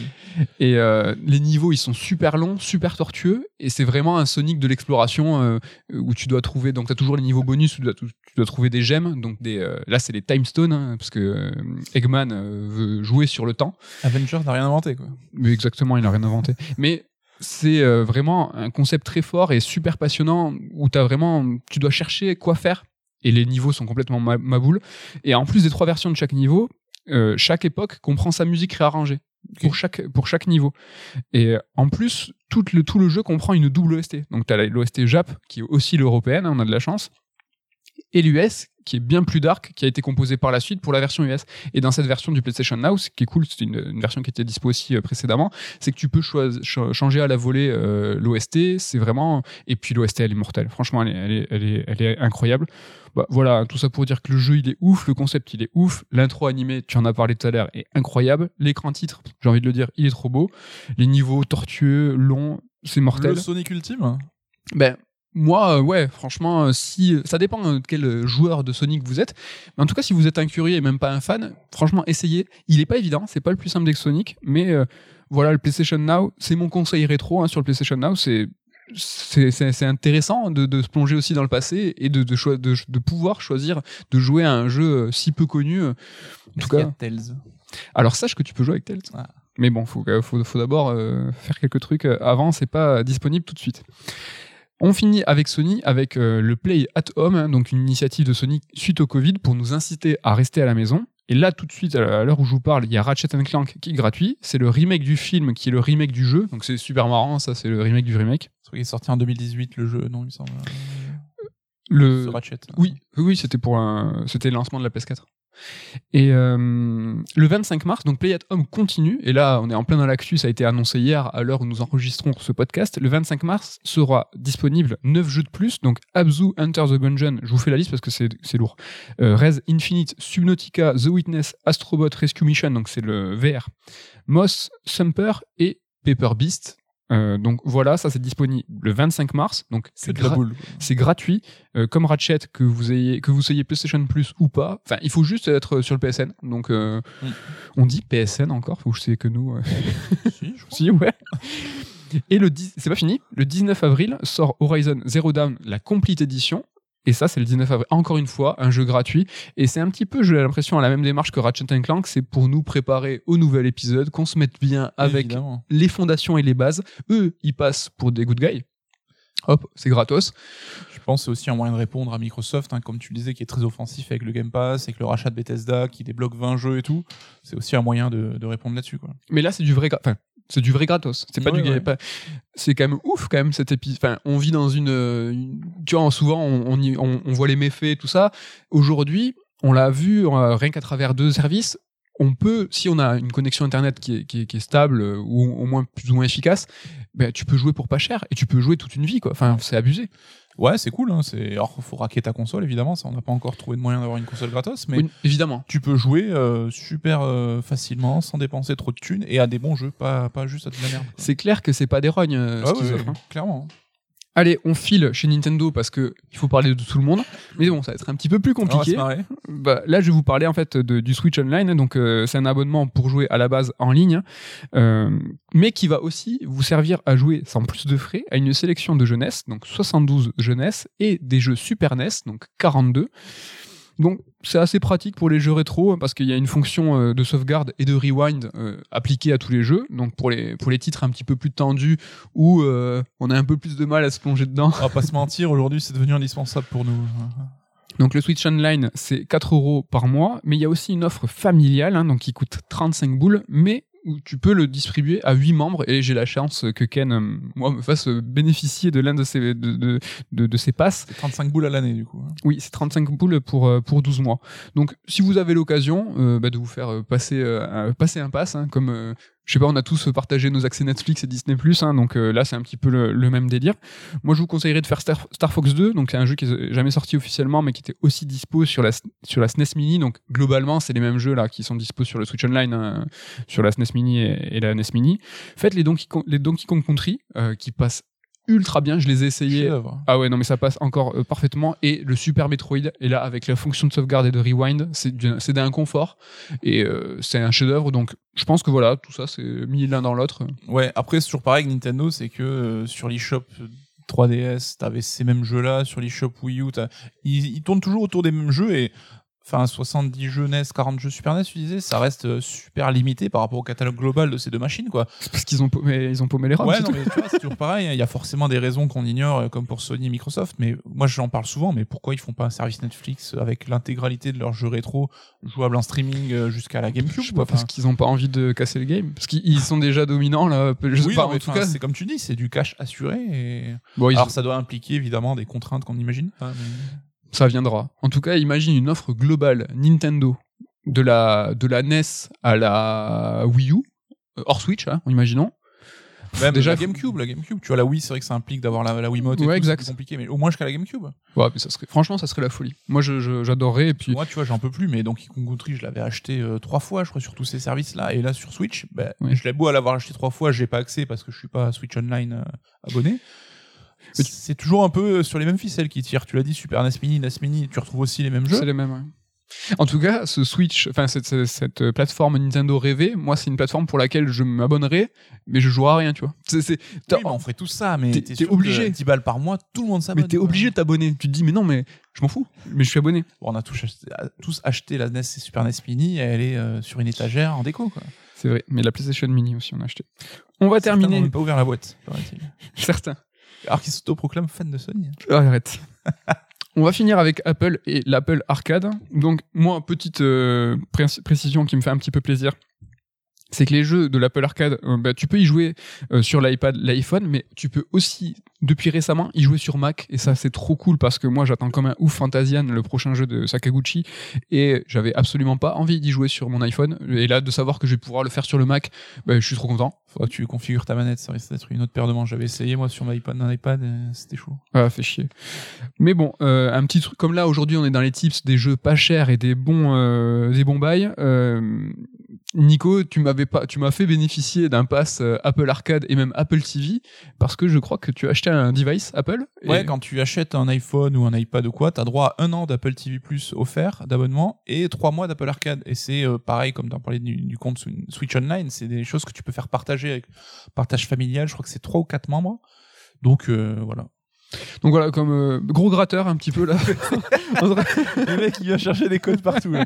entre Nintendo. Non mais c'est la roue tourne. Tu vois, moi j'ai partagé, moi j'ai donné. Euh, Netflix et Oui, c'est un cercle vertueux. Netflix et Disney Plus, tu vois, j'ai des, j'en ai, je suis blindé, tu vois, j'ai des têtes, je sais même pas, je sais même pas ce qu'ils regardent ces gens-là. Mais voilà, il faut partager, c'est chouette. Du coup, c'est du donnant donnant, c'est toujours très sympa. Donc voilà pour ma sélection du mois de mars. Des bons bails quoi faire en facile et pas cher. J'aurais pu faire la même chose avec Steam, Epic, Itch.io, mais bon, comme je l'ai dit, tu vois, je suis un joueur console et Mac, euh, donc euh, désolé. Euh, mais bon, à vous, auditeurs, n'hésitez pas à compléter la chronique en nous conseillant des trucs cool pour ce mois de mars. Ça pourrait toujours être sympa et je pense inévitablement que je suis passé à côté de nombre de jeux. Mais j'espère que vous avez de quoi vous occuper ces derniers jours. Merci pour ces recos. Mais avec plaisir. Ne, ne serait-ce pas l'heure Oh, Ne serait-ce pas le, le, pinacle. le moment que vous attendez tous Le top 3 On dit inter... bonjour aux gens qui ont avancé euh, la piste jusqu'à ce moment-là, exprès pour l'écouter. hein. Bonjour à tous et bienvenue dans l'interlude top 3, là, le moment que vous attendez tous. Ce- cette semaine, nous allons nous pencher sur Assassin's Creed parce que, euh, comme chaque année, euh, les rumeurs bruissent euh, sur le, set, le setup, l'époque que le prochain Assassin's Creed va, mettre en scène. Alors, les tops qu'on va donner, je sais pas si toi c'est le cas, mais moi, j'ai, oh, je me suis mis hors rumeur. C'est-à-dire que j'ai pas. Oui, pareil. Donc, il parle de la guerre de 100 ans. euh, et le deuxième? Il y a 3-4 setups qui tournent en rumeur à droite à gauche. euh, En tout cas, le, celui de la guerre de 100 ans, euh, c'est Assassin's Creed Warriors. En fait, Il y a les- le Japon aussi qui traîne, je crois. Bon. Comme d'hab, le Japon, ça fait 15 ans que ça traîne. hein. euh, le Japon, moi, je me l'ai mis en revanche. C'est le fantasme, mais bon, tu ne s'en diras plus. Euh, carrément. Euh, moi, je me suis coupé ça en deux, top 3. Parce qu'il y a le... Deux, top trois. Ah là là, qu'est-ce qui se passe là? Bah, en fait, il y, a le... il y a le top 3 des Assassin's Creed, des setups que je veux, et le top 3 de ceux que j'imagine que Ubisoft va faire. Est-ce que toi, t'en as qu'un seul de top 3 Ah oui, moi je respecte les consignes comme donne, hein, monsieur. Du coup, je commence moi avec euh, le top 3 que je veux. Après, on passera au tien. Donc, moi, j'aimerais beaucoup en numéro 3 que le prochain Assassin's Creed se passe euh, en, en Perse. Euh, donc un peu comme un hommage à Prince of Persia que voilà normalement l'épisode euh, next gen euh, époque 360 de Prince of Persia en parallèle du développement de Prince of Persia 2008 ben, sont les fondations d'Assassin's Creed et donc peut-être que ben, ça serait un bel hommage un bel ho- un hommage de revenir en Perse antique serait stylé. en numéro 2, euh, les Celtes. Hum, l'époque celte, donc c'est des, c'est, euh, ça remonte. hein. moi, je vois bien un truc. euh, les Celtes après leur défaite de l'Empire romain. Oh le mec, genre, euh, hey, toi-même tu sais. Hein. Non, mais quand il restait que l'Écosse et la- et et l'Irlande, euh, les Celtes, ils ont fait, euh, ils ont essayé de, de bouffer toute l'Europe. Ils se sont fait stop par les Italiens. Hop, ils ont fait stop, stop, stop. Et donc ils se sont retranchés en Écosse et en Irlande. Et cette époque-là, où voilà, c'est vraiment la Bretagne, ce genre de truc, avec les dieux celtes, il y en a, il y en a vraiment moult. Il y a une grosse mythologie, un, un setup super intéressant. Les Celtes, moi je, je vois bien ça. Et en top 1, je vois bien la Mésopotamie, donc euh, l'actuel Irak, euh, parce que je trouve qu'il y a tout qui concorde. Euh, Il y a des villes super connues, genre Babylone, on a tous entendu ce nom-là. Il y a des beaux récits à raconter façon Assassin's Creed du genre la naissance de l'écriture, c'est la Mésopotamie, le récit de Gilgamesh, donc qui est le plus ancien récit d'aventure connu, donc il y a des choses super sympas à faire. Et c'est un grand empire avec des grands palais. Il y a beaucoup de dieux, mais je pense qu'il y a matière, tu vois, euh, à faire ça. Donc moi, voilà, la Mésopotamie, euh, ce, setup, ça serait mon top 1 de ce que je veux pour Assassin's Creed. Ah, toi, sur ton top 3. Mon top 3, donc, euh, alors j'en ai déjà parlé, mais euh, la Chine. Donc, euh, le temps, euh, voilà. La Chine, il y a plusieurs époques potentielles, évidemment, mais on a euh, l'époque euh, des. euh, des 1, machin, Attila, euh, Kublai, enfin, on peut euh, voir plusieurs euh, setups différents là-dessus. Enfin, a priori, ils y viendront, hein, parce que la Chine, on sait que c'est un marché très important. Ubisoft s'y intéresse fortement. Bah, c'est mon top 3 de ce que je pense que Ubisoft va faire. La Chine, fa- façon trois royaumes. euh, ouais. Ouais, Après, trois royaumes, ouais, carrément. Le truc, c'est que la Chine, c'est un gros marché, mais euh, actuellement, il est pas, euh, en tout cas, il est pas sensible, il est pas prompt à absorber des gros jeux AAA. C'est des, des gros consommateurs de, de jeux mobiles. Ouais, il est pas Euh, encore mûr là-dessus. mais, euh, Ils sont très free-to-play. tout Peut-être, ça. voilà, mais peut-être le gros Assassin's Creed en Chine, peut-être pas tout de suite. Mais je pense que c'est un peu l'alternative au Japon qu'on réclame tous de nos voeux et peut-être qu'il arrivera un jour aussi, même si Ghost of Tsushima un peu fait le job. Mon numéro 2, alors c'est un peu franchouillard, excusez-moi, c'est un peu l'époque euh, 17e siècle en France, donc l'époque des quatre mousquetaires, euh, les trois mousquetaires, pardon, avec Richelieu, machin. Pas Tu mal. sais, euh, l'époque des complots et tout, je trouve que ça marcherait trop bien, euh, Louis XIII et tout, ou même euh, aller jusqu'à Louis XIV éventuellement. Et ouais, les mousquetaires. Mais sinon, c'est très important d'avoir des figures historiques connues que ton héros va croiser. Oui, t'imagines D'Artagnan qui serait ton sidekick et tout. trop bien. Richelieu qui confie des missions. Ah, trop bien, trop idée. Je serais chaud. Après, on a déjà eu un épisode en France, donc euh, à voir. hein. C'est peut-être pas le délire. Après, euh, mon dernier top, je pense, que ça sera pas le cas de tout le monde, mais moi, un Assassin's Creed contemporain, ça me plairait bien parce que on avait vu ça dans certaines séquences de AC3 avec euh, Desmond, donc où euh, en interlude euh, des phases en Amérique, ben, t'avais euh, des phases plus contemporaines. Ça serait exotique malgré tout parce que justement on est habitué à des trucs historiques et ça changerait un petit peu. Et puis évidemment, avec tu fais un truc dans New York, les gratte-ciel et tout, ça pourrait être cool. Mais j'ai ben, pareil, j'ai maxi hésité à le mettre en numéro 1 dans le contemporain. Mais euh, il y a eu des rumeurs, hein, rappelez-vous, euh, à l'époque de Watch Dogs, où il se disait que Watch Dogs allait être, tu vois, un spin-off, une alternative, et finalement un épisode d'Assassin's Creed caché contemporain. Euh, moi, ça me ferait kiffer. Je pense qu'il y aurait quand même une complication, c'est comment tu fais pour ne pas que le joueur puisse utiliser d'armes à feu. C'est vrai que ça serait quand même... Si Ah, tu tu com- adaptes, hein, tu vois, le Syndicate, il y avait des armes à feu, il me semble. Euh, ouais, mais bon, vive les mousquets, tu vois. Enfin, c'est pas... Après, c'est dans le credo des assassins où voilà, tu utilises la lame secrète. Mais avec tout le la ligne directrice euh, justement de du temps présent, euh, ça pourrait être une sorte de conclusion ou un moyen de faire une bascule avec une autre période, quoi. Ouais, Mais je pense que ça, déce- ça décevrait pas mal de, de gens.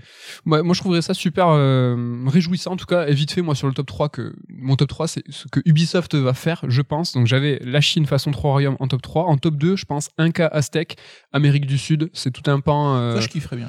je pense qu'il y y, y a grave matière et ils vont s'y pencher et numéro 1 j'ai mis le Japon féodal parce qu'ils sont pas teubés ils ont vu Ghost of Tsushima ils ont vu le raz-de-marée du truc on a on l'a répété euh, Koreimei qui était à l'époque le, gardien du temple a toujours dit qu'il n'y aura pas d'Assassin- de Assassin's Creed au Japon féodal tant qu'il serait là ça fait un moment qu'il n'est plus là et puis bah, les plans changent hein. Ça fait 15 ans que tout le monde leur demande, donc. euh, et je, bah, comme la Révolution française hein, tout le monde le- l'a l'a demandé l'a demandé on sait qu'il y a des artefacts des artefacts de Assassin's Creed qui sont au Japon donc euh, je pense qu'ils vont y venir les rumeurs euh, sur le prochain Assassin's Creed ça serait la, la team Sofia Bulgarie donc c'est c'est des coups là, c'est une bonne team, mais c'est ceux qui se sont occupés euh, néanmoins de Rogue et de euh, du, de- du Vita. Il s'appelait Libération. Donc c'est pas les meilleurs. Je pense que c'est Montréal. Là, c'est pas le prochain. C'est le, celui qui va ab- aborder un nouveau cycle. Le prochain Assassin's Creed sera dans la veine de, Va- euh, de Valhalla parce ouais. que bah, ils vont Mi next gen, mi euh, current gen. euh, ou c'est sûr, c'est- c'est sûr qu'il sera. euh, Mais le prochain Montréal, lui, je l'attends de ouf et je pense que ouais, c'est celui-là qu'il faut attendre comme un- une petite révolution à chaque fois, comme comme on l'a déjà répété. Assassin's Creed avance par euh, par petits bouts. Celui-là, moi, je l'attends grave. Après, j'ai vu, euh, pareil, dans les rumeurs aussi, mais apparemment d'un mec qui est assez bien renseigné là-dessus, euh, parler d'un truc époque croisade aussi, auprès de Richard Cœur de Lion, qu'on visiterait. C'est la guerre de 100 ans. Non, non, non. Euh, sûr C'est Après, pas- ça serait. Et là, c'est peut-être plus moi qui fantasme, mais pourquoi pas Imaginez, on a déjà parlé d'un remake du premier épisode, mais étendu. Donc, euh, Ah. rajouter des pans d'histoire, rajouter, euh, agrandir euh, le, la, la zone exploitable, parce que aujourd'hui, les assassins sont devenus des, des cartes du monde, hein, c'est plus des cartes de ville que tu, tu explores. Mais avoir un assassin, soit que tu explorerais d'un autre point de vue, donc et que peut-être tu pourrais croiser Altaïr qui ferait son- sa propre mission que tu as déjà joué, ou soit reprendre Altaïr mais euh, agrandir un peu le prisme, rajouter du contenu. En fait, une sorte de FF7 remake d'Assassin. Exactement. Mais un remake plus plus. Ouais, ouais, une, euh, une je- vie- moi, une- je serais ultra chaud, quoi. Une revisite, quoi. Ultra Ah, mais je trouve ça mortel. Et j'ai vu les rumeurs euh, de ce que tu évoques. euh, En fait, c'est un fan d'Assassin's C'est un Creed. Et ce qui est trop, assassin inconnu? et c'est trop marrant, c'est que sa théorie, il a lui-même mis en scène. Et en fait, il a fini, pour trouver, euh, il faut faire des freeze frames sur sa vidéo Ouais. où en fait, il a mis des, des glitches. Enfin, je trouve ça génial et Oui, complètement à méta. fond dans le délire. Mais de toute façon, le gars dit, j'ai vu passer beaucoup de rumeurs. Lui, il dit qu'il sait euh, Il quel dit qu'il sera le sait. setting à venir. Donc euh, voilà, on peut, le- a priori, euh, ça serait. Voilà. ses arguments. Ce sont ses arguments. Voilà pour l'interlude top 3. Euh, N'hésitez pas à balancer votre, euh, ben, votre top 3 à vous, des assassins setting des prochains épisodes, que ce soit le, le- le prochain Sofia ou le prochain Montréal, celui qui est attendu. On, on attend vos, euh, vos tops avec impatience et on passe à Annapurna et Maquette. Maquette qui est dispo sur PlayStation Plus gratuitement. Donc voilà, je suis dans, dans les clous de ta chronique, par ma chronique. Donc l'actu un peu un peu lâche, on en a parlé. Si vous avez écouté l'émission la dernière fois, vous avez cru comprendre que maquette, j'y allais un petit peu à reculons parce que j'avais vu que les, tests étaient un petit peu euh, mitigés, mais j'ai quand même passé un bon moment. Donc ça, voilà, je vais direct à la conclusion. Donc c'est un jeu indépendant développé par l'équipe de Graceful Decay et qui est édité par Annapurna Interactive. Tu en parlais. Donc qui est offert pour les, les membres PS Plus, qui est sorti en tout début de mois de mars. hein, donc euh, ça reste quand même de l'actu, hein, même si en termes de jeux vidéo, on est déjà dans le passé. C'est un mélange de Walking Simulator en vue subjective et de puzzle game, un peu comme Call of the Sea. On a parlé il y a quelques émissions. C'est clairement un petit peu le même délire, même si l'ambiance est assez différente. Et ça raconte l'histoire d'amour entre Michael et Kenzie, qui sont deux artistes, dont on va retracer un petit peu le parcours amoureux et les moments clés de leur relation, et évidemment qui sera faite de haut et de bas, vous vous en doutez. Donc on explore un monde un petit peu euh, fictif qui est né d'un carnet de croquis de Michael, qui est une sorte de journal intime, hein, plus ou moins. Et euh, donc Michael, par qui on aura le prisme, qu'on va suivre, par qui on va suivre le prisme de l'histoire. Le jeu est très joli avec une DA super colorée, des couleurs pastel euh, super charmantes. D'une manière générale, l'ambiance c'est le point fort du jeu, je trouve. Qui est, euh, donc on a aussi l'utilisation de musique extra-digétique qui euh, rajoute un petit peu là-dessus. Ça m'a évoqué un petit peu une Finish Swan ou The Witness. Alors pas forcément dans la qualité des jeux, mais au moins dans le prisme graphique. Je sais pas si tu es d'accord là-dessus. Je te vois déjà euh, Euh, dodeliner. Alors The Witness, c'est euh, un exemple que je reprendrai tout à l'heure pour euh, en tant que contre-exemple. C'est pour moi Maquette, c'est l'inverse de The Witness, mais sur tous les points. Il faut Absolument. dire, on va briser le suspense, que tu n'as pas forcément beaucoup apprécié Maquette, mais on, on va y venir. Un truc qui m'a surpris, c'est que les déplacements sont ultra rapides quand tu joues. C'est chelou pour euh, ce genre de jeu qui incite à la contemplation, à la rêverie, enfin, l'idée de prendre un peu son temps. Et tes déplacements sont super rapides, mais il y a des séquences dans le jeu où euh, tu seras à une échelle un peu différente. Ouais. Et là, pour le coup, Parce heureusement que c'est plus rapide parce que sinon ça rame de ouf. Parce que déjà ça rame. hein. Euh, quelques soucis de fluidité sur PS5. euh, apparemment, la version PS4 est plus clean, hein, mais euh, voilà, il fallait quand même le citer. Mais voilà, maquette, c'est quoi? Si vous avez vu une vidéo euh, qui a fait un petit peu euh, le buzz et qui a vendu le concept, ben, maquette, on a une mécanique de jeu d'échelle en fait. Donc, euh, au centre de l'aire de jeu, on retrouve une maquette de l'environnement dans lequel on évolue. Et donc, on va pouvoir influer directement sur, cet environnement maquette qui va se répercuter dans le monde à nous. Donc, pour donner un exemple, on retrouve une clé dans le monde réel. Donc cette clé, une fois qu'elle sera posée dans la maquette, sera beaucoup plus grande. Et donc on peut la poser entre deux étendues pour créer un pont artificiel et qui dans le monde à l'échelle 1-1 va se répercuter comme une clé géante qui fera un pont euh, praticable par le joueur. Donc en fait c'est un espace fractal ce qu'on appelle, c'est-à-dire que c'est une structure identique qui va se répéter à toutes les échelles. C'est-à-dire qu'en plus donc de notre monde 1-1, ce monde-là est contenu dans un autre monde encore plus grand mais qui reprend la même structure que le monde qu'on arpente. Et c'est donc dans ces mondes qui sont beaucoup plus grands que nous, où quand on avance, on avance très lentement parce que on est tout petit. Voilà. Et donc, bah, c'est tout le, concentré de la mécanique de jeu là-dessus, qui est, assez fun et assez ludique, je trouve, mais qui est toujours très encadré et euh, pas assez flexible. hein. C'est vrai que ça met parfois en jeu des notions de physique et tout, mais qui est pas super carré, je trouve. Donc, euh, on arrive vite euh, au bout de la promesse et je trouve qu'on s'imaginait peut-être plus de perspectives que ce qu'on nous offre réellement dans le jeu au final. Donc, ça, c'est un petit peu, un petit peu déception. D'autant que la progression est assez linéaire, hein, c'est à savoir que dès qu'on a fini d'arpenter une zone et qu'on doit se rendre vers un, un nouveau lieu d'énigme, le jeu va te bloquer l'accès à ces zones précédentes. Alors c'est cool parce que ça t'indique que tu n'as pas à revenir là-bas pour résoudre ton énigme. Ça aurait pu être sinon un peu trompeur et, et créer des allers-retours euh, un peu un peu relou. Au début, je me suis dit, c'est trop nul, c'est trop euh, cloisonné. Et en fait, au fur et à mesure des énigmes, je me suis Tu dit, le remercies. ouais, heureusement. Parce qu'on va voir certaines donc euh, certaines énigmes sont vraiment malines, bien trouvées et euh, sont assez euh, euh, récompensante quand on arrive à trouver la solution. Mais le problème du jeu, c'est qu'il y a beaucoup d'énigmes qui sont assez mal foutues et on arrive vite à une situation assez frustrante. Ce qu'il faut dire, c'est que dans un jeu de puzzle, il faut que le jeu soit clair sur ses intentions, qui te cadre bien quel est toi en tant que joueur le périmètre d'action que tu vas avoir, et tu sais que tu vas devoir cogiter un petit peu la solution de l'énigme dans ce périmètre-là. Et là, souvent, on se rend compte que ce contrat tacite entre le jeu et nous est rompu à de nombreuses reprises, dans le sens où certaines énigmes, bah, tu vas galérer parce que la solution qu'on attend de toi est clairement différente de tout ce qu'on t'avait vendu avant, et t'as pas souvent le cas un tutoriel ou quelque chose qui va te montrer que euh, ce genre d'interaction est possible, c'est que ça tombe un petit peu dénu. Et très souvent, bah, ça a été notre cas à tous les deux, tu te rends compte que tu es bloqué parce que tu ne pensais pas que ce que tu devais faire était possible, en fait, tout bêtement. Mais euh, reprenons l'exemple de The Witness, qui ne, met pas en place un tutoriel, c'est vraiment une évolution euh, logique et organique présentée aux joueurs du gameplay. C'est-à-dire que petit à petit, on va nous mettre des, des mécanismes entre les mains, on va nous les faire comprendre, on va nous les faire résoudre, et on va les ingérer et les, les digérer. Et là, c'est le contraire. C'est-à-dire que on peut, je pense, hein, sans spoiler, donner l'exemple sur lequel on a bloqué tous les deux. C'est que le jeu, rapidement, nous fait comprendre. On a une fonction de saut, on peut sauter. Et très rapidement, le jeu nous fait comprendre que si on essaye de jouer avec la physique, si on essaye de, gruger, si on essaye de sauter euh, avec des bas au-dessus d'une barrière, ou si on essaye de passer, de se servir en fait des bordures du, du niveau, ça ne, ça ne fonctionne pas. Au début du jeu, on nous fait comprendre que n'essayez pas ça, ça ne marchera pas. Et en fait, au moment, tu sais quoi, c'est au milieu du jeu? Ouais. Au milieu du jeu, le seul moyen de, se, de sortir d'une énigme, en fait, c'est de sauter d'un pont à un rocher. Et la suite de, du jeu et euh, après ce saut-là.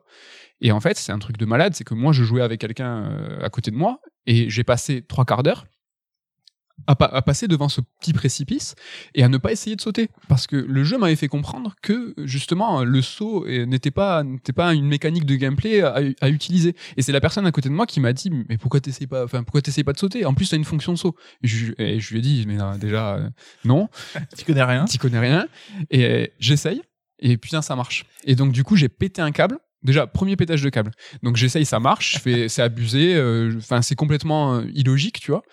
Et en fait, bon, euh, par la suite, euh, je me, je me gourre, donc euh, je refais un tour, un, tour sur moi-même, et donc je, il me, je reviens devant ce petit précipice. Et il m'a fallu trois, quatre fois avant de réussir à nouveau. Donc je me suis mis dans la position où la première fois j'ai essayé, si j'y étais pas arrivé une fois ou deux, j'aurais abandonné. Oui, parce que je serais dans cette logique initiale du jeu qui me dit, mais non, mais n'essaye pas de sauter, de toute façon, c'est pas une solution. Oui. Et euh, surtout que le saut sera utile que pour cette énigme et ça ne sera plus jamais utile pour le, tout le reste du jeu si j'ai pas de bêtises. Donc mais moi je me suis retrouvé bloqué dans le monde euh, où quand t'es tout petit avec des marches plus grandes que moi. Et donc encore une fois, le jeu te dit mais n'essayez pas de sauter, ça, ça ne sert à rien. Donc euh, ça c'est l'un des deux exemples qui fait péter des câbles. Ouais. Et donc voilà le monde que tu explores et il y a une sorte de barrière hein, donc de muret qui va l'insérer pour délimiter la progression. Et souvent moi je me suis retrouvé par exemple à avoir des objets donc on peut manipuler. Ouais et à les faire passer de l'autre côté de cette barrière parce que justement j'essayais de gruger. Et je me rendais compte qu'en faisant ça ben, je softlockais le jeu. C'est à dire que je bloquais ma progression. J'étais bloqué. Heureusement le jeu sauvegarde régulièrement donc euh, j'ai pu reprendre recharger une sauvegarde automatique. Donc tu as dû recharger ton mais chapitre voilà je me suis rendu compte que déjà il n'avait il m'avait pas empêché de tenter ça alors que ça ne marchait pas alors que normalement un jeu qui serait carré et bien fait devrait pouvoir t'en empêcher. Mais surtout cette euh, manière de passer par-dessus le muret devient aussi la résolution d'une énigme aussi plus tard donc euh, voilà, c'est là-dessus aussi où on te cadre pas bien. Alors donc voilà, pour le côté énigme, c'est souvent malin, je trouve, mais euh, il y a beaucoup de, moyens, de moments où c'est frustrant et ça ne fonctionne pas. Donc on peut dire que c'est un constat d'échec quand même là-dessus. Oui, hein. bah, c'est mythe mythe quoi. Moi j'ai autant en mémoire des, des mécaniques où je trouve ça éclaté et je rage, je peste contre le jeu, que des moments où j'étais un peu émerveillé à me dire ah c'est bien pensé, c'est cool. J'ai vraiment quelques mécaniques en tête où ça ça utilise la physique euh, et c'est très intéressant et notamment cette, cette histoire de maquette et mais voilà, 50-50 euh, sur un jeu qui fait, euh, je sais pas, 4 heures, en fonction de votre euh, galère, c'est beaucoup. Oui, parce que comme on disait, on n'a pas bloqué sur les mêmes énigmes parce que on n'a pas tous les cerveaux câblés de la même manière. Et il s'agit pas de dire qu'il y en a un qui est plus malin que l'autre ou pas, c'est juste que on n'a pas forcément la même appréhension des énigmes, on n'a pas la même façon de réfléchir. Non, mais ça peut être tout, le moment de la journée, si tu captes, ça, ça peut être d'une minute à l'autre, ça peut changer, quoi. Oui, et sur, ben, ce qui fait quand même que j'ai passé un relativement bon moment là-dessus parce que alors j'ai eu des moments de pétage de câble aussi, mais euh, pour moi quand même le, plaisir arpenté a été quand même a été quand même présent. il y a quand même justement ces énigmes qui, qui vont bloquer. Je trouve que ça, ça empêche certains moments de progression émotionnelle où tu as une puissance émotionnelle. Le jeu essaie de t'amener à, à ressentir un certain sentiment, mais tu peux avoir cette énigme qui va te gâcher un petit peu le truc. Moi, je sais que la fin, la dernière partie du jeu, que je trouve plutôt réussie et que tu as une montée en puissance qui est plutôt intéressante, mais j'ai eu deux énigmes aussi qui m'ont un peu pété mon, mon élan et euh, là-dessus où je reste sur une du coup une impression un petit peu amère, ce qui est un petit peu dommage. Parce qu'en plus de toute la, composante puzzle, le jeu va avoir une narration assez intéressante. hein. Donc ça se joue via des textes qui s'affichent au mur, donc euh, qui retranscrivent un peu l'état d'esprit du personnage que l'on incarne. Attention, la trad FR est pas terrible. Hein. Euh, T'as aussi des dialogues euh, donc euh, du couple qui vont être joués avec des scènes en voix off. Et donc au niveau de cette traduction, par exemple, à un moment le, le héros parle de making moves, donc dans une phase de drague. hein. Donc making moves, c'est un petit peu euh, euh, tenter un coup en drague, quoi, de- d'essayer d'être proactif là-dessus, que le jeu te traduit par le déménagement. Donc euh, rien à voir. Ça m'a fait un petit peu marrer, quoi. Mais je trouve que l'histoire d'amour entre entre les deux personnages est plutôt sympathique. On y croit. Et ce qui est rigolo, c'est que les deux acteurs sont en couple dans la vraie vie aussi. Donc c'est Brice Dallas Howard que vous connaissez pour euh, Jurassic World. Elle a joué aussi dans un épisode de Black Mirror. Donc qui est euh, aussi réalisatrice sur Mandalorian. Et c'est la réal aussi d'un reportage euh, sur euh, Apple TV qui s'appelle Dads. Et donc, c'est l'histoire des papas. Il y a Will Smith, il y a plein de grands acteurs connus et tout. Et c'est trop bien. Ok. Donc, et c'est elle la réal. Et il y a son, et, du coup, il y a son papa qui est, qui est très connu aussi. Ron et- Howard. Et qui, est, qui, est- qui fait partie des, des- gens qui témoignent. Et donc, bah, son mari dans la vraie vie, qui est Seth Gable, qui est un acteur que, si vous avez vu la série Fringe, vous voyez de, de qui il s'agit. Et je trouve, on sent, c'était une bonne idée de proposer un couple, d'incarner justement ce couple-là, parce que tu sens l'alchimie entre les deux. Et je trouve que, bah, ils arrivent à être touchants. On s'attache quand même un petit peu à l'histoire là-dessus. Mais euh, j'ai fait exprès de décorréler le côté narration et mécanique euh, dans l'exposé parce que je trouve que ça se ressent dans le jeu aussi. Il y a ce décalage entre fond et forme, là où justement The Gardens Between dont je parlais tout à l'heure arrive à être cohérent là-dessus. Là, on voit qu'il y a d'un côté les mécaniques de jeu et d'autre part la narration. Donc euh, les deux ne parviennent pas à s'entremêler vraiment. Et tu as ces phases où tu déambules à la recherche de, la résolution des énigmes. Et les phases de narration sont des petites pastilles vraiment indépendantes où euh, tu vas voir euh, l'action qui se fige et tu vas entendre les deux personnages parler. Donc on voit que ça fonctionne pas forcément un petit peu là-dessus. La- le dernier tiers, je le disais, je trouve, rentre un petit peu plus là-dedans, où tu vois que le décor va refléter l'état d'esprit du personnage. On est un petit peu plus dans cette retranscription de la psyché par le, le décor. Donc euh, là, tu, tu fais la moue. je- Non, mais c'est que hein. c'est. euh, Enfin, c'est très. C'est l'edge. C'est. bah, on peut le. caricature. Non, mais on est dans, au début de, du jeu, nous sommes dans un, un univers extrêmement coloré, fleuri, chatoyant, et au fur et à mesure que la relation amoureuse des personnages principaux se dégrade, euh, le monde devient gris. Je sens une pointe Non, mais euh, de moquerie. au-delà du fait, ça, peut être très, euh, très louable, oui, c'est classique, mais si c'est bien fait, ça, ça me dérange pas.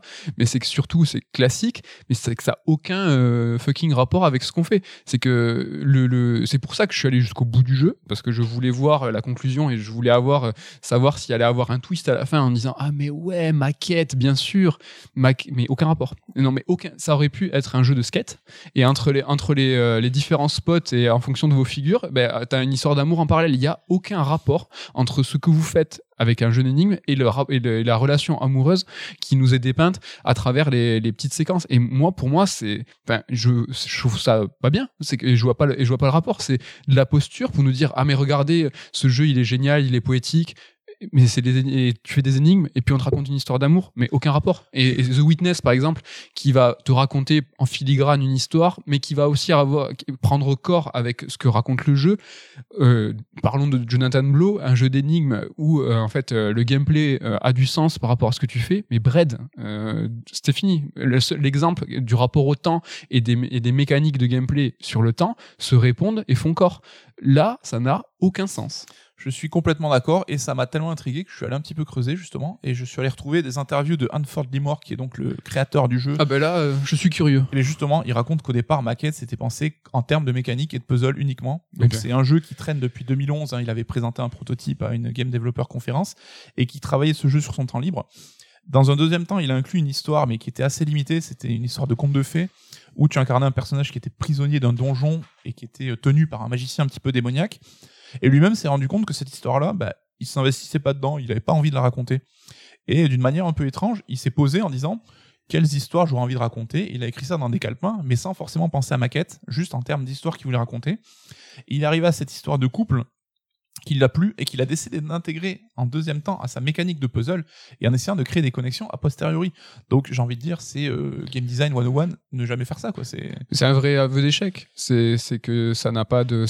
L'histoire est une fonction pour mettre une surcouche en fait. pour faire euh, pour faire une histoire dans un jeu qui n'a absolument euh, pas besoin d'une histoire. Enfin, au pire, fais ton jeu d'énigmes mais euh, parfait, calibré. Et comme on en, on en parle souvent, on est un peu relou quand on parle de, de- financement, de ressources, écrire l'histoire, la mise en le, le- le budget des deux acteurs qui n'ont qui n'a qui est quand même substantiel, je pense.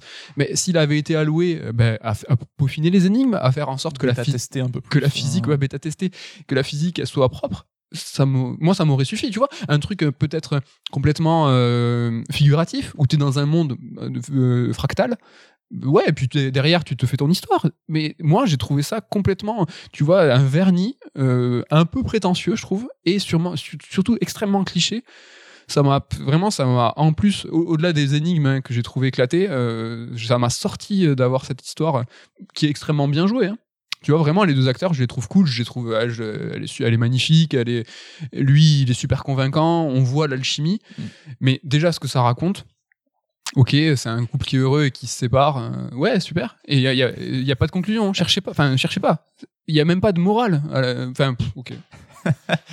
Mais alors, tu parlais de cette surcouche, justement, la narration. Il faut dire que, justement, Annapurna a joué un rôle là-dessus. Donc, euh, ils ont contacté, ben, dès leur création en 2016, ils ont contacté le développeur en disant, hey, on avait vu ton proto, ça avait l'air intéressant. Est-ce qu'il y a moyen qu'on puisse travailler ensemble? Et donc, c'est là, eux, qui ont apporté justement leur carnet d'adresses pour avoir euh, ces deux doubleurs qui, sont des acteurs assez connus, qui ont permis de développer tout le volet narration, cutscene et tout qui n'était pas forcément présent, et qui ont pu aussi donner le temps au projet de se poursuivre et d'engager des directeurs artistiques et tout, parce que la trouve, c'est quand même un des points forts du jeu.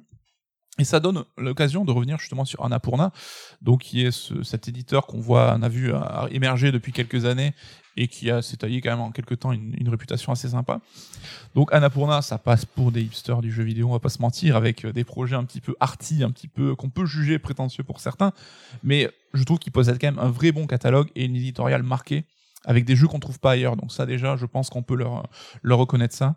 Donc je l'ai dit, Annapurna Interactive a été fondée en 2016, mais comme une division de Annapurna Pictures, qui est lui une boîte de prod cinéma qui existe depuis 2011 et qu'en tant que cinéphile on connaît bien. Donc euh, ils ont financé des jeux comme Des des, films. films. comme Zero Dark Thirty, Phantom Thread, donc c'est eux qui financent tous les euh, Paul Thomas Anderson, Spring Breakers ou Heure, des films que tu aimes beaucoup, hein, si je me trompe. Quatre films que j'adore. Donc euh, fondée bah, par Megan Ellison, elle a juste 35 ans, donc ça, ça met un peu le seum de se dire qu'elle a quand même accompli des très belles choses et qu'elle est assez jeune hein, quand même. Elle est peut-être pas née sous la même étoile que toi. Oui, bah, voilà, voilà, parce que certains se moquent un petit peu parce que c'est la fille de Harry, Larry Ellison, qui est tout bêtement la quatrième fortune des États-Unis et la sixième fortune mondiale.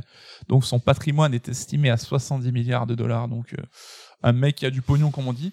C'est le boss de l'entreprise Oracle, donc qui est boss dans les technologies, la gestion de bases de données, les serveurs. Alors j'ai pas tout compris hein, ce qu'il fait exactement, mais ça cartonne. C'est pour ça que ça marche, parce que t'as pas Et, compris. euh, Oracle, voilà, si vous êtes fan de basket et que vous supportez les Warriors comme toi, vous connaissez l'Oracle Arena qui était l'ancienne, l'ancien stade, donc euh, qui était euh, sponsorisé par Oracle.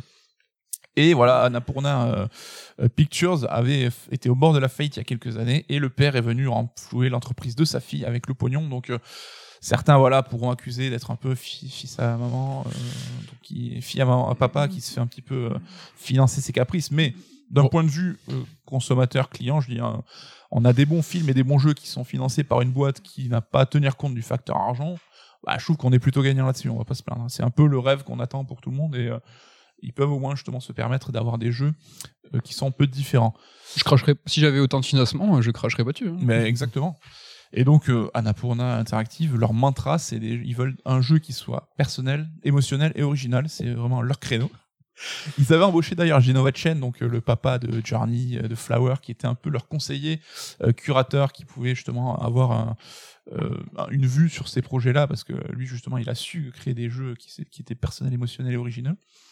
Donc à ce jour, euh, c'est une vingtaine de jeux au catalogue, qui est déjà assez conséquent. Donc on peut citer Sayonara Wild Hearts, Kentucky Road Zero, Gorogoa, Florence, Ashen, Telling Lies aussi, qui est sorti euh, il y a pas si longtemps en jeu FMV, The Passless, qui est une de leurs dernières euh, aussi sorties, I Am Dead, où il y a des jeux un peu plus délirants qui sont Donut County ou Watam, Watam qui est le jeu de Keita Takahashi, qui avait fait, comment il s'appelle déjà, Katamari Damacy, voilà.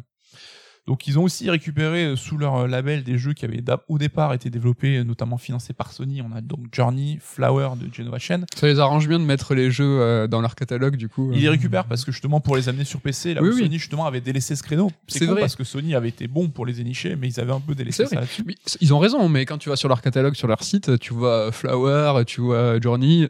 Ouais, oui, oui, c'est vrai. mais- C'est le cas aussi de Unfinished Swan, qui était le précédent projet euh, des mecs qui ont fait euh, Edith Finch, donc euh, en- vrai. What uh, Rema- Remains of Edith Finch, dont on va parler. Ils ont aussi récupéré Gone Home, qui était un peu ce précurseur du, euh, Walking Simulator. Walking Simulator, et qui était un des, une grosse émergence aussi d'un jeu indé assez récent. Et donc ils les ont regroupés sur ce- cette même bannière.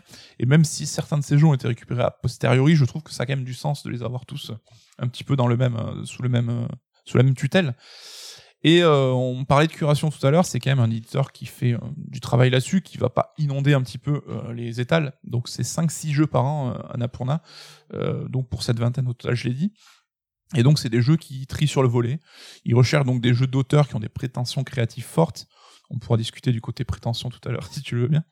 Et c'est des jeux bah, qu'on est plutôt friand malgré tout. Enfin, friand qu'on est au moins curieux d'essayer, hein, que ce soit toi, moi, même euh, Damien, Ken, Ludo, on en parle dans les Sur Strike régulièrement. Je sais que par exemple, personnellement, j'ai pas du tout aimé Sayonara Wild Hearts ou Kentucky Road Zero. Enfin, j'ai aimé Sayonara, Sayonara, mais je trouve que c'est assez limité. Là où Kentucky Road Zero, justement, j'ai bloqué sur ce côté un peu prétentieux et je ne voyais pas un petit peu le, le but du délire.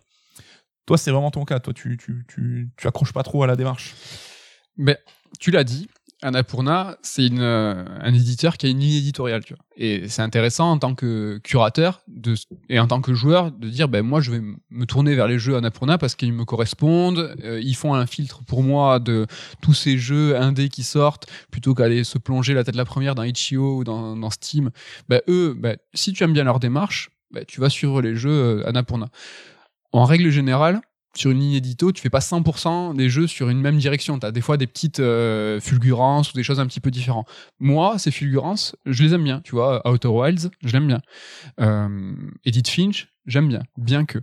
Et en fait, ce que moi je retiens d'Annapurna, c'est que c'est euh, c'est un éditeur de jeux qui est vachement euh, sur euh, l'expérimentation, Mm. sur euh, le, le- le côté très artistique, très arty. Et ça commence à me déranger, c'est que souvent, à mon sens, ce n'est que mon avis, et je sais qu'il y a des grands fans d'Annapurna, mais je trouve qu'il délaisse euh, l'aspect euh, du gameplay. Il y a de l'interactivité, mais c'est au premier sens du terme, c'est de la, vraiment de l'interactivité interactivité simple. Donc ça reste du jeu vidéo. Hein. Je dis pas que que, que c'est pas du jeu vidéo. Je dis juste que moi, ça m'intéresse moins. Pas assez ludique. C'est euh, pas assez ludique, c'est pas assez. Il y a pas assez de gameplay, c'est pas le cœur de leur jeu. Et à la différence de Annapurna euh, euh, euh, Pictures, tu vois, les, les films de Annapurna Pictures, c'est des films qui ne délaissent pas la mise en scène. Tu vois, c'est des, films de, de- de cinéma où euh, la mise en scène est très importante. Ou, euh, par exemple, quand, je sais pas si tu prends la littérature, euh, des livres où euh, le, le- le geste d'écrire, le, le- le style, c'est important. Mm. Ben, les jeux, c'est différent. C'est que, à l'image de la mise en scène, eux, le gameplay, ben, il, je trouve qu'il laisse un petit peu de, il laisse un petit peu de côté pour la démarche artistique, pour euh, l'expérimentation. C'est chouette, mais ça me touche pas. Et tu vois, sur Edith Finch, j'ai aimé la démarche artistique, mais tu prends, tu, is- tu isoles chaque gameplay de chaque petite pastille de chaque membre de la famille Finch, ben, c'est ultra basique, ça va pas pisser bien loin. Néanmoins, le jeu dans sa globalité est, est- est excellent. Outer Wilds, ce que j'ai adoré, c'est que c'est un vrai jeu de gameplay quoi c'est un monde ouvert révolutionnaire euh, euh, euh, tout écrit euh, avec euh, où tu joues quoi Oui, Ça, j'ai aimé. mécanique de jeu qui mais est implacable. euh, le reste tu vois Kentucky Route Zero euh, moi je touche même pas la manette. Je, je- C'est vrai, moi je l'ai dit, Kentucky Road Zero, c'est vraiment un jeu qui m'a laissé sur le côté. Et c'est vrai que c'est des jeux clivants, donc euh, ils prennent le risque justement de te laisser à la Oui. porte si t'arrives pas à rentrer dans le délire. Sayonara Wild Hearts, c'est un clip. Enfin, moi, tu- ce genre de truc, j'adore. Et puis, je suis content que les gens s'y retrouvent. Mais, mais c'est pas, c'est pas pour moi. Et je trouve que, ouais, c'est un peu, c'est pas, c'est pas prétentieux et snob, mais parfois, ça, ça, ça le frôle quand même. Pour déconner, on dit que c'est un peu le cousin bobo de Devolver, tu vois, justement. Devolver qui est aussi un éditeur indé qui a ramené beaucoup de jeux euh, sur le devant de la scène et qui a cette image un peu rock'n'roll, destroy et tout, et qui essaye de, dans sa ligne édite, de le retranscrire. Mais c'est ça, c'est leur ligne éditoriale. C'est par exemple du jeu d'action, rétro, euh, tu vois, euh, punchy quoi. Mm. Et donc l'ensemble de leur ligne éditoriale euh, s'y attache, mais il y a certaines jeux qui, qui en sortent. Il y a des jeux Devolver qui sont pas ça. Mais Annapurna, ils ont voulu se faire une, euh, une ligne édite, ils ont voulu se démarquer. Normal, il fallait passer après Devolver, tu vois, le premier gros phénomène indé. Mm. Et aujourd'hui, des éditeurs, des labels indés, il y a Rofuri, il y en a, euh, il y en a vraiment plusieurs. Donc il faut avoir une identité extrêmement forte. Et moi, je trouve ça cool qu'ils aient leur singularité. C'est juste que moi, ce qu'ils proposent, ben franchement, c'est pas pour moi. Et ma quête, euh, ça va les deux pieds dedans, les deux pieds, la tête, le corps, ça saute dans ce entre guillemets un peu snobisme dans le gameplay complètement délaissé parce que euh, alors qu'il aurait dû être un jeu de 100% gameplay. Et là le travail d'Annapurna de conseil et tout à mon sens hein, ce- mais il fallait dire aux créateurs mais ne faites pas ça. Déjà tout- toute votre partie histoire dégagez-la. C'est ton travail en tant qu'éditeur d'articuler et d'aider euh, d'aider à la- la- l'accomplissement du jeu dans, le- dans de meilleures conditions. Et là, ils sont allés euh, dans une histoire qui a ni queue ni tête, et dans un, finalement un jeu qui a un gameplay un peu bancal. Quoi. Je trouve ça dommage. Bon, en tout cas, moi, Annapurna, je suis pas client de tous leurs jeux, je l'ai dit, mais il y en a plusieurs de leurs produits que j'aime bien. Mais si je devais quand même faire une petite sélection, je pense qu'il y en a trois qui sont un petit peu intouchables, même s'il y en a un que tu vas tiquer, c'est Journey, donc. Non, mais non, mais non, il n'y a pas de Journey. Enfin, Journey fait partie de leur catalogue, mais c'est un jeu Sony. Enfin, c'est un jeu de, de- financé par Sony, développé à l'époque de Sony ou Annapurna. Enfin, non, rien à voir. Oui, mais si tu veux jouer sur euh, PC, bah, Mais c'est pas à mettre à leur, c'est à mettre à leur catalogue, mais pas à leur crédit. Je suis d'accord. What Remains of Edith Finch, où j'avoue, moi je suis énormément fan de ce jeu, j'adore. Et Et donc, que tu disais, Outer Wilds, pour moi, c'est ces trois-là, si vous ne les avez pas fait, c'est Oui. vraiment des jeux à faire. Mais je suis 100%, je suis 100% d'accord euh, là-dessus. Mais en tout cas, quoi qu'il en soit, je trouve que leur démarche reste intéressante et c'est intéressant d'en parler. Mais à fond, à Là-dessus, fond, on à fond. super d'accord. En tout cas, euh, à venir chez Annapurna, il y a trois jeux qui nous font de l'œil, je pense toi aussi malgré tout. Donc c'est 12 minutes, donc qui va euh, une aventure dans une seule pièce qui va euh, rebooter tous les 12 minutes où faut euh, empêcher le, le meurtre des personnages. Oui, mais il me branche. Alors, j'ai pas joué, mais c'est parce qu'il est articulé autour d'une routine de gameplay. Là, euh, on me promet pas, euh, tu vois, euh, une histoire d'amour euh, basée sur rien, quoi. Il y a aussi Stray, donc euh, on en parlait, c'est le proto HK, donc on en parlait dans un vieux Star Strike avec un membre de l'équipe de développement, le numéro 2 Le numéro 2, il était avec nous. où on incarne un chat, donc on l'avait vu dans la con- dernière conférence Sony euh, PS5, donc il a quand même marqué les esprits. Et Solar H, donc le nouveau projet des mecs euh, de... Merde, putain, je les appelle le nom, le jeu que tu adores. euh, Tu en as parlé tout à l'heure. Le Attends. jeu indé, euh, ton jeu indé culte, euh, Hyperlight? Hyper Light Drifter. Ah, c'est euh, Art, Machi-. Art Machine. Ouais. Solar H, donc à venir, donc il sera intéressant. Espérons voilà. que ce soit un Haven réussi. Je croise les doigts. Donc Annapurna, on aime ou on n'aime pas. En tout cas, c'est une démarche artistique qui est louable et qui est intéressante. Donc après, chacun de se faire sa propre opinion là-dessus. Mais pour revenir quand même au sujet du jour et à ma quête qui nous intéresse, bah, c'est un jeu qui reste, euh, qui m'a quand même euh, accroché, je, je dois le dire. Moi, le volet euh, direction artistique et narration, j'ai trouvé ça plutôt intéressant. Mais le problème, c'est qu'on trouve mieux ailleurs. Bah, la partie énigme, t'en parlais, The Witness, il éclate à tous les niveaux. La partie narration, on en parlait un instant, Eddie Finch l'éclate à tous les niveaux. Donc c'est un petit peu euh, ce jeu qui n'est pas carré, mais qui dans une période un peu de dèche en ce moment peut faire le taf si ça vous parle. J'ai euh, un peu le même constat que j'avais pour Call of the Sea, tu vois. Hum, un jeu qui a des qualités mais aussi des défauts. Et Ouais, euh, mais Call of the Sea, je l'ai trouvé toujours pareil, c'est de l'appréciation personnelle, mais je trouve qu'il m'a jeté moins à la gueule son ambition, tu vois, genre, Eh, je veux faire ça, t'as vu. Ouais, moi je je- trouve l'histoire je- d'amour de Michael m'a peut-être plus touché, j'ai trouvé peut-être plus crédible que Call of the Sea où je trouvais que justement il y avait des défauts là-dessus. Exactement, euh. mais qu'est-ce qu'elle fout là, quoi? Non, mais c'est ça, c'est. Donc quoi qu'il en soit, c'est un jeu qui est gratos si vous êtes abonné PS Plus. Sinon, c'est dispo également sur PC, donc c'est une exclue console PlayStation, mais c'est aussi dispo sur PC, donc à 17 euros. Donc euh, voilà, réfléchir à deux fois, je pense, hein, si vous êtes Mais curieux. euh, si sur ma quête, euh, si on, revient juste deux secondes sur un point, je voulais te poser une question, moi, c'est que est-ce que toi tu l'as fait 100% sans Solus? Moi, c'était un- une, une volonté à la base, c'est que un jeu d'énigmes, tu t'es stimulé par euh, ces mécaniques et tu te sens, euh, tu vois, récompensé quand, quand tu y arrives. Mm. Je me suis jamais senti aussi intelligent qu'après euh, une énigme de Bread, par exemple, ou de The Witness, où j'ai eu des sauts de joie comme si j'avais éclaté un boss euh, d'un- shmup, tu vois. Et là, et, Witness et Braid, je suis jamais allé voir une soluce. J'avais aucune satisfaction et aucune envie d'aller voir une soluce. Là, il y a une, donc il y a eu le, le problème du saut et j'ai eu une autre euh, énigme où j'ai bloqué 45 minutes sur un rapport d'échelle en fait. Et euh, Je vous donne le tip, ça regardez bien en l'air et, sachez que vous pouvez interagir avec ce qui est au-dessus de vous alors que vous êtes censé être petit. Alors, mais franchement, le jeu ne t'indique en rien que tu peux le faire et ça n'a absolument aucune logique. Et quand je suis allé voir la Solus et que j'ai réalisé que c'était un interrupteur qui était au-dessus de moi et que j'étais petit et qu'il fallait simplement faire ça, c'était même pas une énigme, c'est juste que le jeu il m'avait mal, mal indiqué ça. D'aller voir la Solus, je me suis pas, sent- tu vois, je je me suis pas dit ah mais t'es trop con, euh, fallait y penser. Je, me suis dit mais non. mais Oui.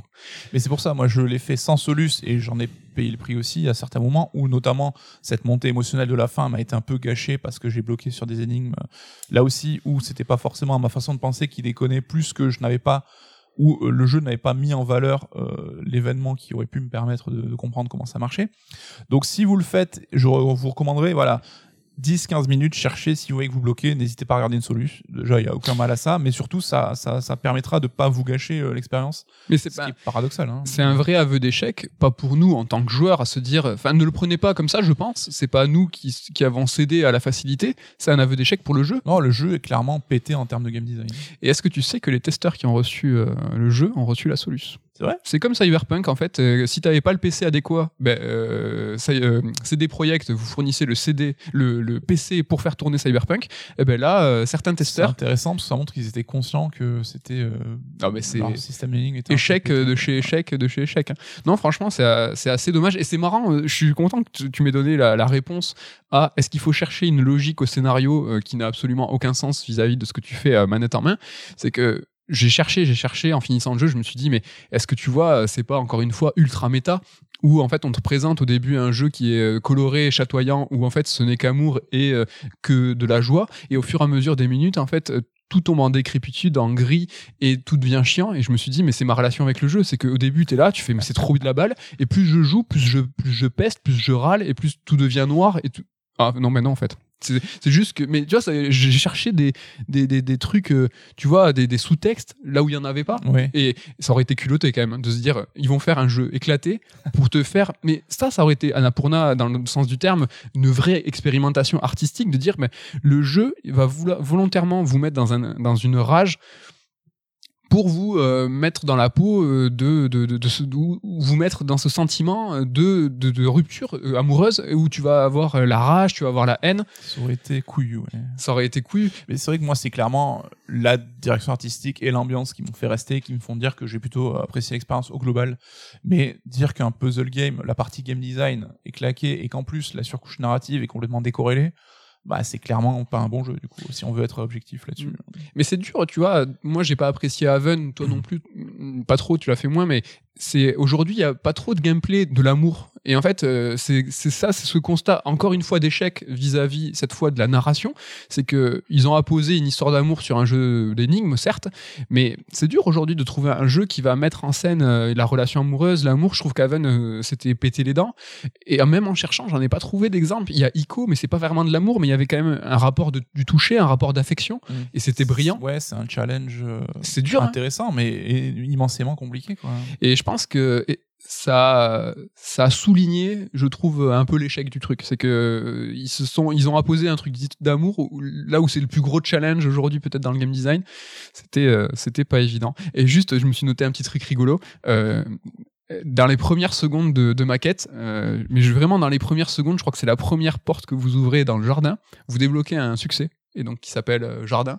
Et en fait, tu te dis mais c'est pourquoi j'ai un succès? Et en fait, sachez que j'ai lu ça il y a pas longtemps, c'est que la plupart des jeux gratuits PlayStation Plus ont un succès au tout début et en fait, ça sert aux développeurs pour qu'ils puissent faire des comparaisons avec les bilans de Sony Ah. et que Sony dit bah je sais pas, je, je- Genre, oui, il était tant de fois, il fait Ouais. non, attends, j'ai plus de succès débloqué. exactement. moi. C'est rigolo. que moi j'ai des, des- désactivé ce truc des succès qui pop. Ah, tu l'as Et viré J'ai même pas fait gaffe, mais ah c'est intéressant. Ouais. Ouais, voilà, c'est juste le petit truc pour que le, le- le studio dise Hey, comment, j'ai, comment ça se fait que j'ai 2000 succès en plus euh, que, du chiffre que tu, me- que tu me donnes là?